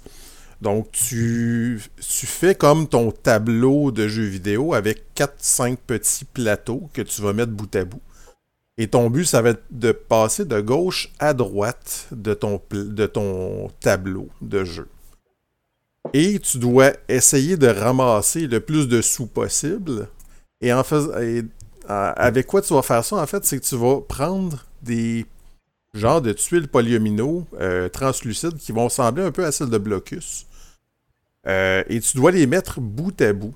Donc, au lieu d'essayer de remplir un espace, c'est que tu vas te faire une espèce de chemin avec des polyomino. Et ils sont tous en tas en avant et les joueurs font 1, 2, 3 go, se pitchent dans le tas, ramassent des tuiles et les placent, essayent d'éviter les obstacles sur leur plateau et de ramasser le plus de sous possible. Puis il y a même des objectifs communs à tous les joueurs. Exemple, il faut que tu aies touché au plafond 4 ou 5 fois durant ton chemin. Il faut que tu ramasses des, euh, des petits scientifiques, des fois, qui sont dans le bas des plateaux. Même si tu vas faire des high five aux scientifiques, ben, tu, tu fais des points. Donc, tu as vraiment des objectifs que tu dois regarder, mais tu as, des sous à ramasser, tu as des, des, euh, des, trucs à éviter. C'est vraiment la, grosse différence avec celui-là, c'est que c'est pas une question de remplir un espace. Et je pense que c'est un des premiers qui a fait ça vraiment que tu dois seulement faire un chemin, donc une ligne droite. Euh, donc, moi, je, moi, l'apprécie beaucoup, je le trouve vraiment le fun, sauf que c'est pas tout, le monde qui va trouver ça intéressant parce que c'est un jeu de vitesse. Euh, souvent, l'écart entre les joueurs dans les jeux de vitesse est assez flagrant.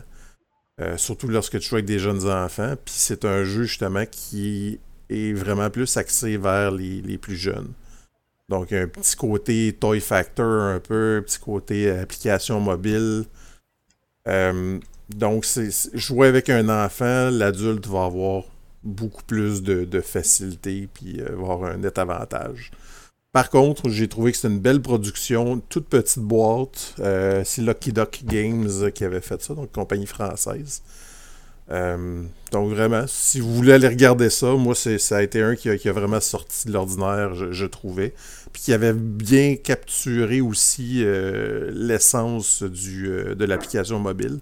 Ce qui n'est pas toujours le cas, ou en fait ce qui est rarement le cas dans les jeux qui sont basés sur des jeux vidéo. Parlant d'applications mobiles de Lucky Duck Game 2020, il y a eu Kingdom Rush euh, Faille temporelle qui est sorti. Euh, lui, c'est un jeu coopératif complètement.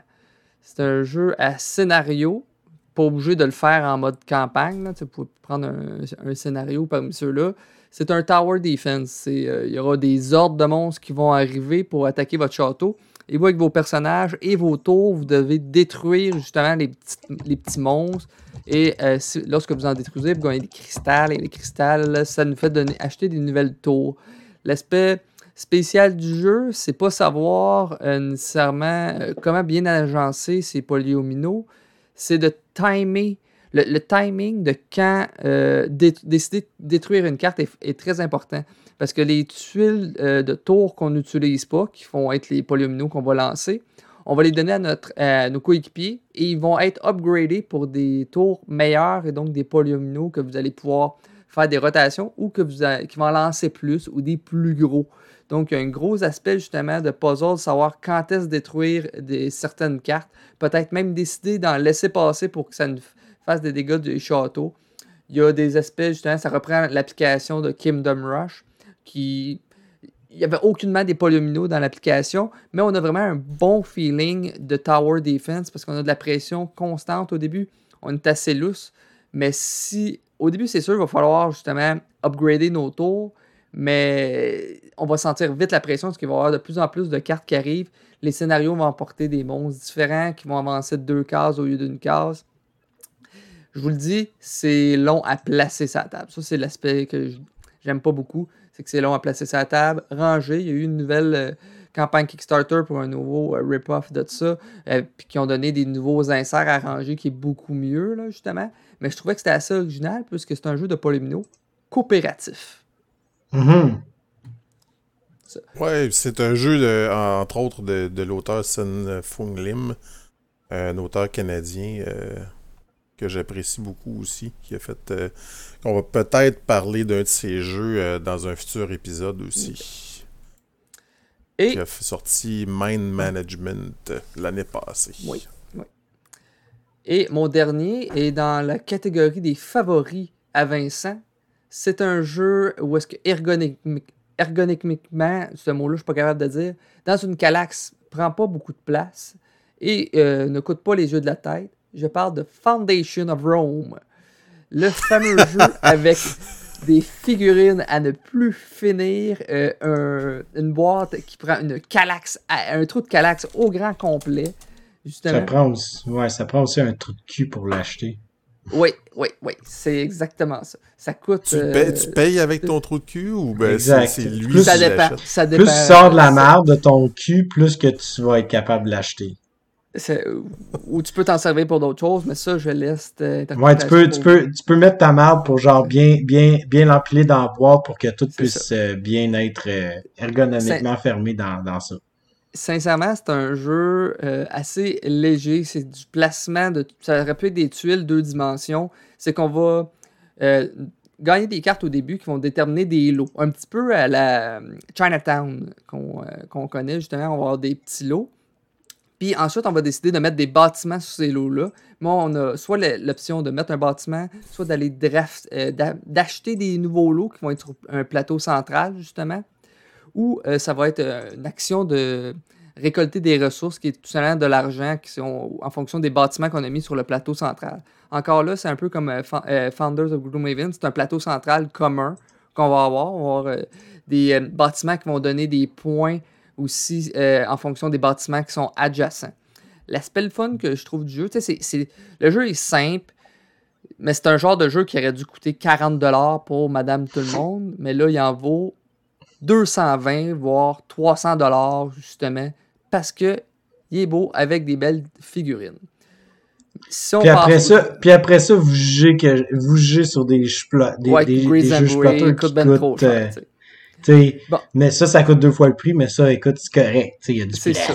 non, j'ai pas jugé pour les splatters. Ah, mais encore là, on reprend le même principe, c'est qu'ils mettent des modules pour complexifier le jeu. Il va y avoir des euh, objectifs, justement, une course aux objectifs, euh, des monuments. Dans le fond, lorsqu'on réalise certaines choses, on va pouvoir aller acheter un monument qui va nous donner plus de points en fonction de certaines choses autour.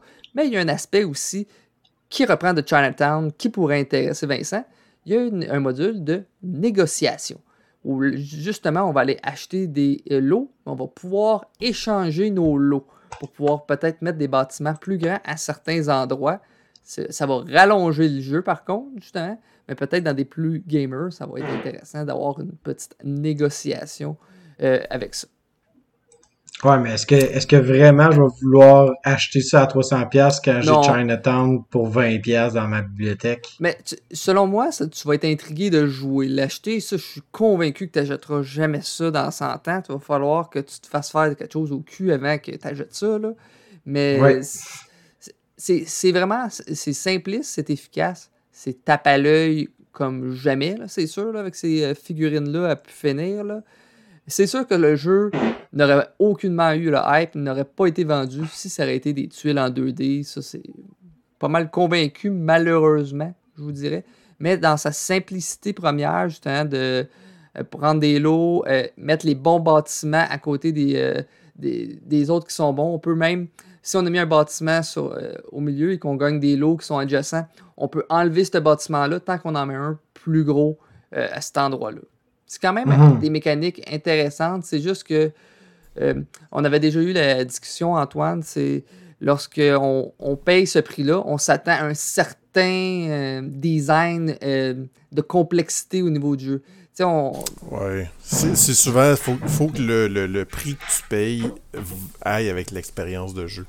Et moi, si je paye 200$ pour un jeu, je m'attends à un jeu épique qui va durer 2-3 heures. Qui... Mais là, c'est un jeu, comme tu as dit tantôt, qui aurait dû coûter 50-60$ avec des tuiles en carton. Euh, c'est overproduce là, à, n'en plus finir. Là, mhm. Le mot overproduce, il y a en référence Foundation of Rome. Ouais, c'est ça. L'image est là. là. C'est, fait, fait, que dans le fond. Il y en a eu un autre, en fait, deux ans, il y, a, il y, a, deux ans, en fait, en 2019. Il y a eu Era aussi, qui est un autre jeu de Polyomino d'ailleurs. Qui était aussi euh, un jeu qui était overproduced. En fait, qui aurait dû être un roll and write ou un flip and write, tout simplement. Sinon, moi, c'est mon euh, favori. Dans un roll and write, c'est mon favori. parce qu'il est efficace. Il aurait, il aurait, pu être en dessin, que c'est. J'aurais aimé ça, mais ça, en fait, ça a été son gros défaut. C'était son prix euh, à sa sortie. Il se vendait autour de 80$. Euh, c'est un jeu qui aurait dû se détailler plus autour de 40 et il aurait vendu beaucoup plus facilement. Mais ce qui est intéressant par contre au niveau des polyomino dans celui-là, c'est qu'il y a une interaction euh, entre les, les, différents buildings. Donc, tu as un côté city building en plus d'avoir vraiment le côté puzzle euh, spatial des polyomino. Donc, euh, ce que tu n'as pas vraiment dans d'autres, euh, dans beaucoup d'autres jeux, là, en fait. Là. Tu parlais aussi des formes funky. Dans le jeu de base, c'est pas funky, mais lorsqu'on met les, les monuments, là, il commence à avoir des formes un petit peu plus bizarres, si je pourrais dire. Toi, tu parles de l'extension, ça? C'est. C'est-tu dans l'extension? Ouais, c'est une extension, effectivement mais qui rentrait dans la boîte. Et si tu ne prenais pas l'extension, évidemment, tu avais un beau morceau de styromousse d'environ un bon euh, pouce qui rentrait dans ta boîte pour remplir le vide. Ouais, ouais. Mais. Je, je, veux parler d'un dernier jeu euh, personnellement qui s'appelle Project L. Euh, Project L, c'est un jeu de polyomino, mais ce que je trouvais intéressant, c'est que c'est quasiment comme un deck builder de polyomino. C'est un peu étrange parce que tu bâtis ton pool euh, avec des, tuiles au départ, tu as des petites tuiles de 1, puis de, 1 par 1, 1 par 2. Puis après ça, tu vas aller upgrader tes tuiles pour avoir des plus grosses tuiles pour essayer de remplir des, euh, des formes précises. Mais tu peux pas tout upgrader tes tuiles non plus parce que ça t'en prend des petites pour remplir certaines, euh, certaines cartes. Donc, tu as une espèce d'effet de bâtir ton pool de tuiles que tu vas récupérer euh, au fur et à mesure que tu remplis tes cartes. Euh, mais vraiment, ce petit côté-là de, planification puis de réutilisation des mêmes tuiles au fur et à mesure que la partie avance est quelque chose vraiment, je pense que c'était le premier à faire ça aussi. Donc, euh, tu as, un petit feeling de deck builder ou de pool builder euh, avec des upgrades et, vraiment avec le petit placement de, de, tuiles puis de puzzles à la Ubongo. Euh. donc vraiment quelque chose qui, sort de l'ordinaire, qui est vraiment complètement différent de ce qui se faisait en termes de jeux de polyomino aussi. Donc euh, je voulais quand même le, mentionner. Ça fait pas super longtemps qu'il est disponible, je pense, en, en français. 2021, la version française. Donc, c'est pour ça qu'on n'entend pas énormément parler. Ça n'a pas, mhm. été, euh, pas été beaucoup euh, publicisé, ce jeu-là, mais on commence à le voir un petit peu là, euh, sur, sur les, groupes Facebook, là, entre autres. Est-ce que vous avez d'autres d'autres jeux auxquels vous avez pensé? Ou je pense qu'on a fait pas mal le tour là, il commence à être tard. Ouais, quand même. Ouais, c'est ça, mais faut que je me Est-ce que vous pensez que est-ce que on avance, on recule? Qu'est-ce qu'on fait avec ces, mécaniques-là en ce moment? Là, si on pense à, à Planet Unknown, est-ce que ça, c'était un pas en avant? Moi, Un pas Ben, dernièrement, on a comme simplifié, je trouve, vraiment euh, se concentrer sur le polyomino, mais peut-être avec Planet Unknown, fait un, pas sur le côté euh, en perdant l'équilibre par en arrière, je dirais. Ça. on s'est enfargé un petit peu, là. Je dirais, on Parce qu'on n'a pas reculé à cause que de l'aspect de combo des tracks que moi j'apprécie beaucoup. Petite variété pour le draft. Mais le puzzle Polomino, lui, il n'a pas avancé. Ben, c'est ce que je pense aussi. Je suis un peu d'accord avec toi là-dessus. C'est que si on regarde le jeu dans son ensemble, le mélange de mécaniques est intéressant. Euh, donc pour ce côté-là, c'est un pas vers l'avant pour moi parce que mélanger les poly avec d'autres choses, c'est ce que je trouve qui, rend ça nouveau qui, rafraîchit un peu l'idée. Par contre, le puzzle du polyomino lui-même, à l'intérieur de Planet Unknown, n'était pas celui le plus intéressant. Donc, pour ce côté-là, c'est un pas vers l'arrière. Donc, moi, au final, pour moi, c'est un pas de côté. Ça, ça, fait une variété, mais c'est pas nécessairement un pas vers l'avant de, de, mon côté. Là.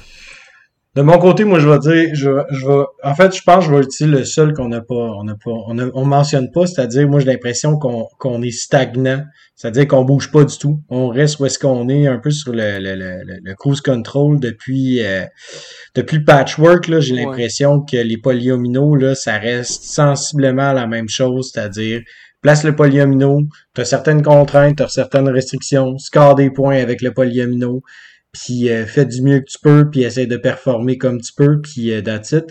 Euh, puis ce que je trouve dommage, c'est que justement, là, tu sais, je parlais de Founders of Gloomhaven qui lui tentait un peu de sortir de cette euh, de ce pattern-là qu'on, dans lequel on s'est cristallisé un peu.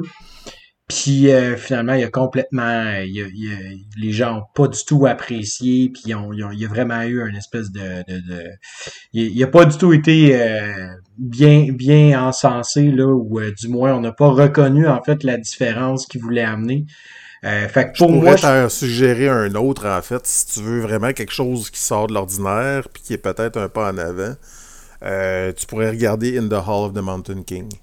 Ouais, mais euh, ouais, ça, je le sais, c'est ouais, j'ai joué. Puis même encore là, lui, je trouve qu'on qu'on reste au même endroit. C'est-à-dire on place des polyomino pour faire des points. Puis à la fin de la partie, on regarde qui a le plus de points, puis it. Euh... Pas la twist qui pourrait faire. Euh, ben, ce qui est intéressant dans The Hall of Mountain King, c'est que tu avais encore là le, le, le, deux couches. Donc, tu avais le double layer parce que tu creusais tes tunnels pour pouvoir ensuite de ça placer tes, tes halls, donc des grosses pièces euh, par-dessus. Mais tu sais que tu avais aussi l'intérêt de creuser en ligne droite, pas nécessairement de couvrir du territoire pour aller chercher des statues, pour aller chercher des petits bonus. Oui, c'est ça. Plus loin. Donc, donc tu avais vraiment deux aspects, donc soit des territoires et des tunnels longs euh, donc, il y avait quand même une certaine nouveauté euh, dans, ce jeu-là. Puis la gestion des ressources est vraiment intéressante euh, là-dedans. Donc, l'espèce d'effet des, de cascade, puis c'est des trolls qui, qui conservent les ressources, puis s'ils n'ont pas dépensé, ben ils n'en produisent pas d'autres parce qu'ils ont les mains pleines de toute façon, fait qu'ils peuvent pas être transportés. Donc, tu veux vraiment maximiser le plus possible les ressources que tu as à chaque fois que tu es produit, parce que sinon tu les perds entre guillemets. Là, donc. Ouais, mais, mais tu vois, tu vois, c'est que c'est ça, c'est qu'en tant que tel, c'est ce qui rend le jeu intéressant, tu sais, mettons de In the Hall of the Mountain King, c'est les aspects qui sont autour du polyomino. Euh, le polyomino en soi, en tant que tel, dans In the Hall of the Mountain King, est toujours fait dans un aspect d'optimisation euh, de ton de ton environnement, de, de, de, l'espace que tu vas utiliser. Euh, je ne sais pas comment est-ce qu'on pourrait sortir en fait de cette euh, de, de ce pattern là. Euh, je pense que je pense que définitivement il y a, y, y a de quoi faire avec les polyomino qui peuvent qui peuvent vraiment comme sortir du lot parce que on parlait tantôt, tu sais, je regarde là, les jeux que qu'on mentionnait là avant Patchwork il y avait vraiment, vraiment une diversité qui était présente au sens où est-ce que, euh, tu sais, je parlais d'Antiquity tantôt, où est-ce qu'on va vraiment avoir comme, tu sais, c'est vraiment plus une question de gestion, en fait, puis d'opportunité que chaque bâtiment, que c'est, c'est des bâtiments que tu utilises, puis tu utiliseras pas tous les bâtiments dans une game. Euh, fait qu'il faut que tu sois capable de bien déterminer lesquels bâtiments que tu vas construire, puis vers où tu veux t'en aller en fonction de ta condition de victoire. On parlait d'Arcadia aussi, où est-ce que bon, euh, c'est, c'est toute la question en fait de, de contrôle de territoire, tu sais. Puis Patchwork a vraiment, on dirait que Patchwork est vraiment venu encenser le, le style grâce à quelque chose de très euh, accessible, euh, de très euro aussi, très très optimisation. Très depuis ce temps-là. En fait, au niveau de la mm. mécanique de polyamino aussi. Exact. C'est vraiment purifié, épuré. Là. Exact.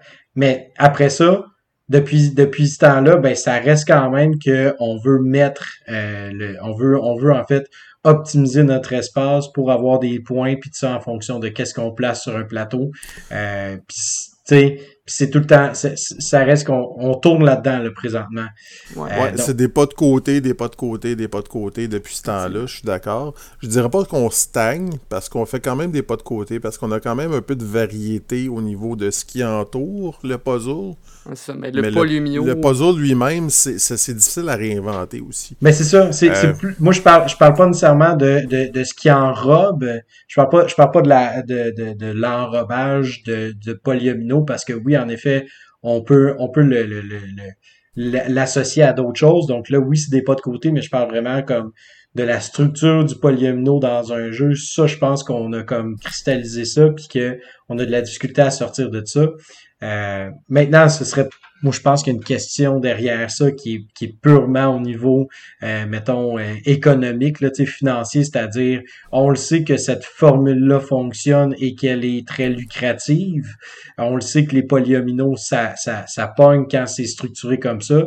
Donc, on va garder cette, on va garder cet engrenage-là tel quel, puis on va en rajouter d'autres autour, qui va faire, ce qui va faire en sorte que les gens vont probablement vouloir tenter l'expérience pour voir est-ce que l'expérience est assez différente ou distincte euh, des autres jeux de polyomino pour que je puisse en fait justifier cet achat-là ou justifier de le garder en fait chez moi. Là.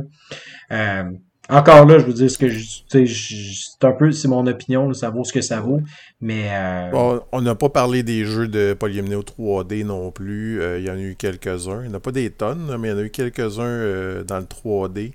Mm-hmm. je pense entre autres à Blocus 3D ou Rumis, entre autres. Il y a eu Pueblo aussi de, de Kramer Kiesling. C'est peut-être là l'évolution probable qui pourrait s'en venir, justement. Ben, la, problématique avec les 3D, c'est les coûts.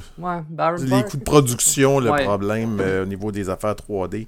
C'est que ça prend. Un, c'est du volume, puis la, la, la, production de, de, pièces en 3D est assez coûteuse. Parce qu'on pourrait même penser à Nouvelle-France, là, de, qui a été faite au Québec. Là. Mais c'est ça. C'est des, des, coûts de production qui sont plus importants, donc les, les, les compagnies ne veulent pas nécessairement rentrer là-dedans. Là. Ouais, puis, puis, puis, de l'autre côté, c'est que c'est surtout aussi que les, les jeux que tu viens de mentionner, c'est tous des jeux qui sont avant Patchwork. Euh, à part Nouvelle-France, ouais, mais oui. Ouais, à part Nouvelle-France, là, mais c'est ça. C'est un peu ça mon point, c'est que depuis...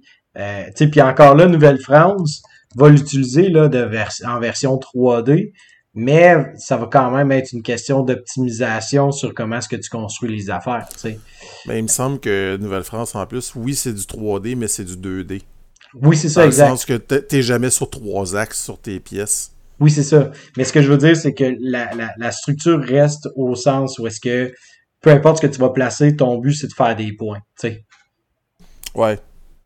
Ben, écoute, il y, en a un, euh, un beau petit prototype qui roule au Québec euh, de un, jeu de Gilles, Turbide qui a été finaliste au proto de l'année l'année passée que je dois mentionner qui s'appelle Calypso.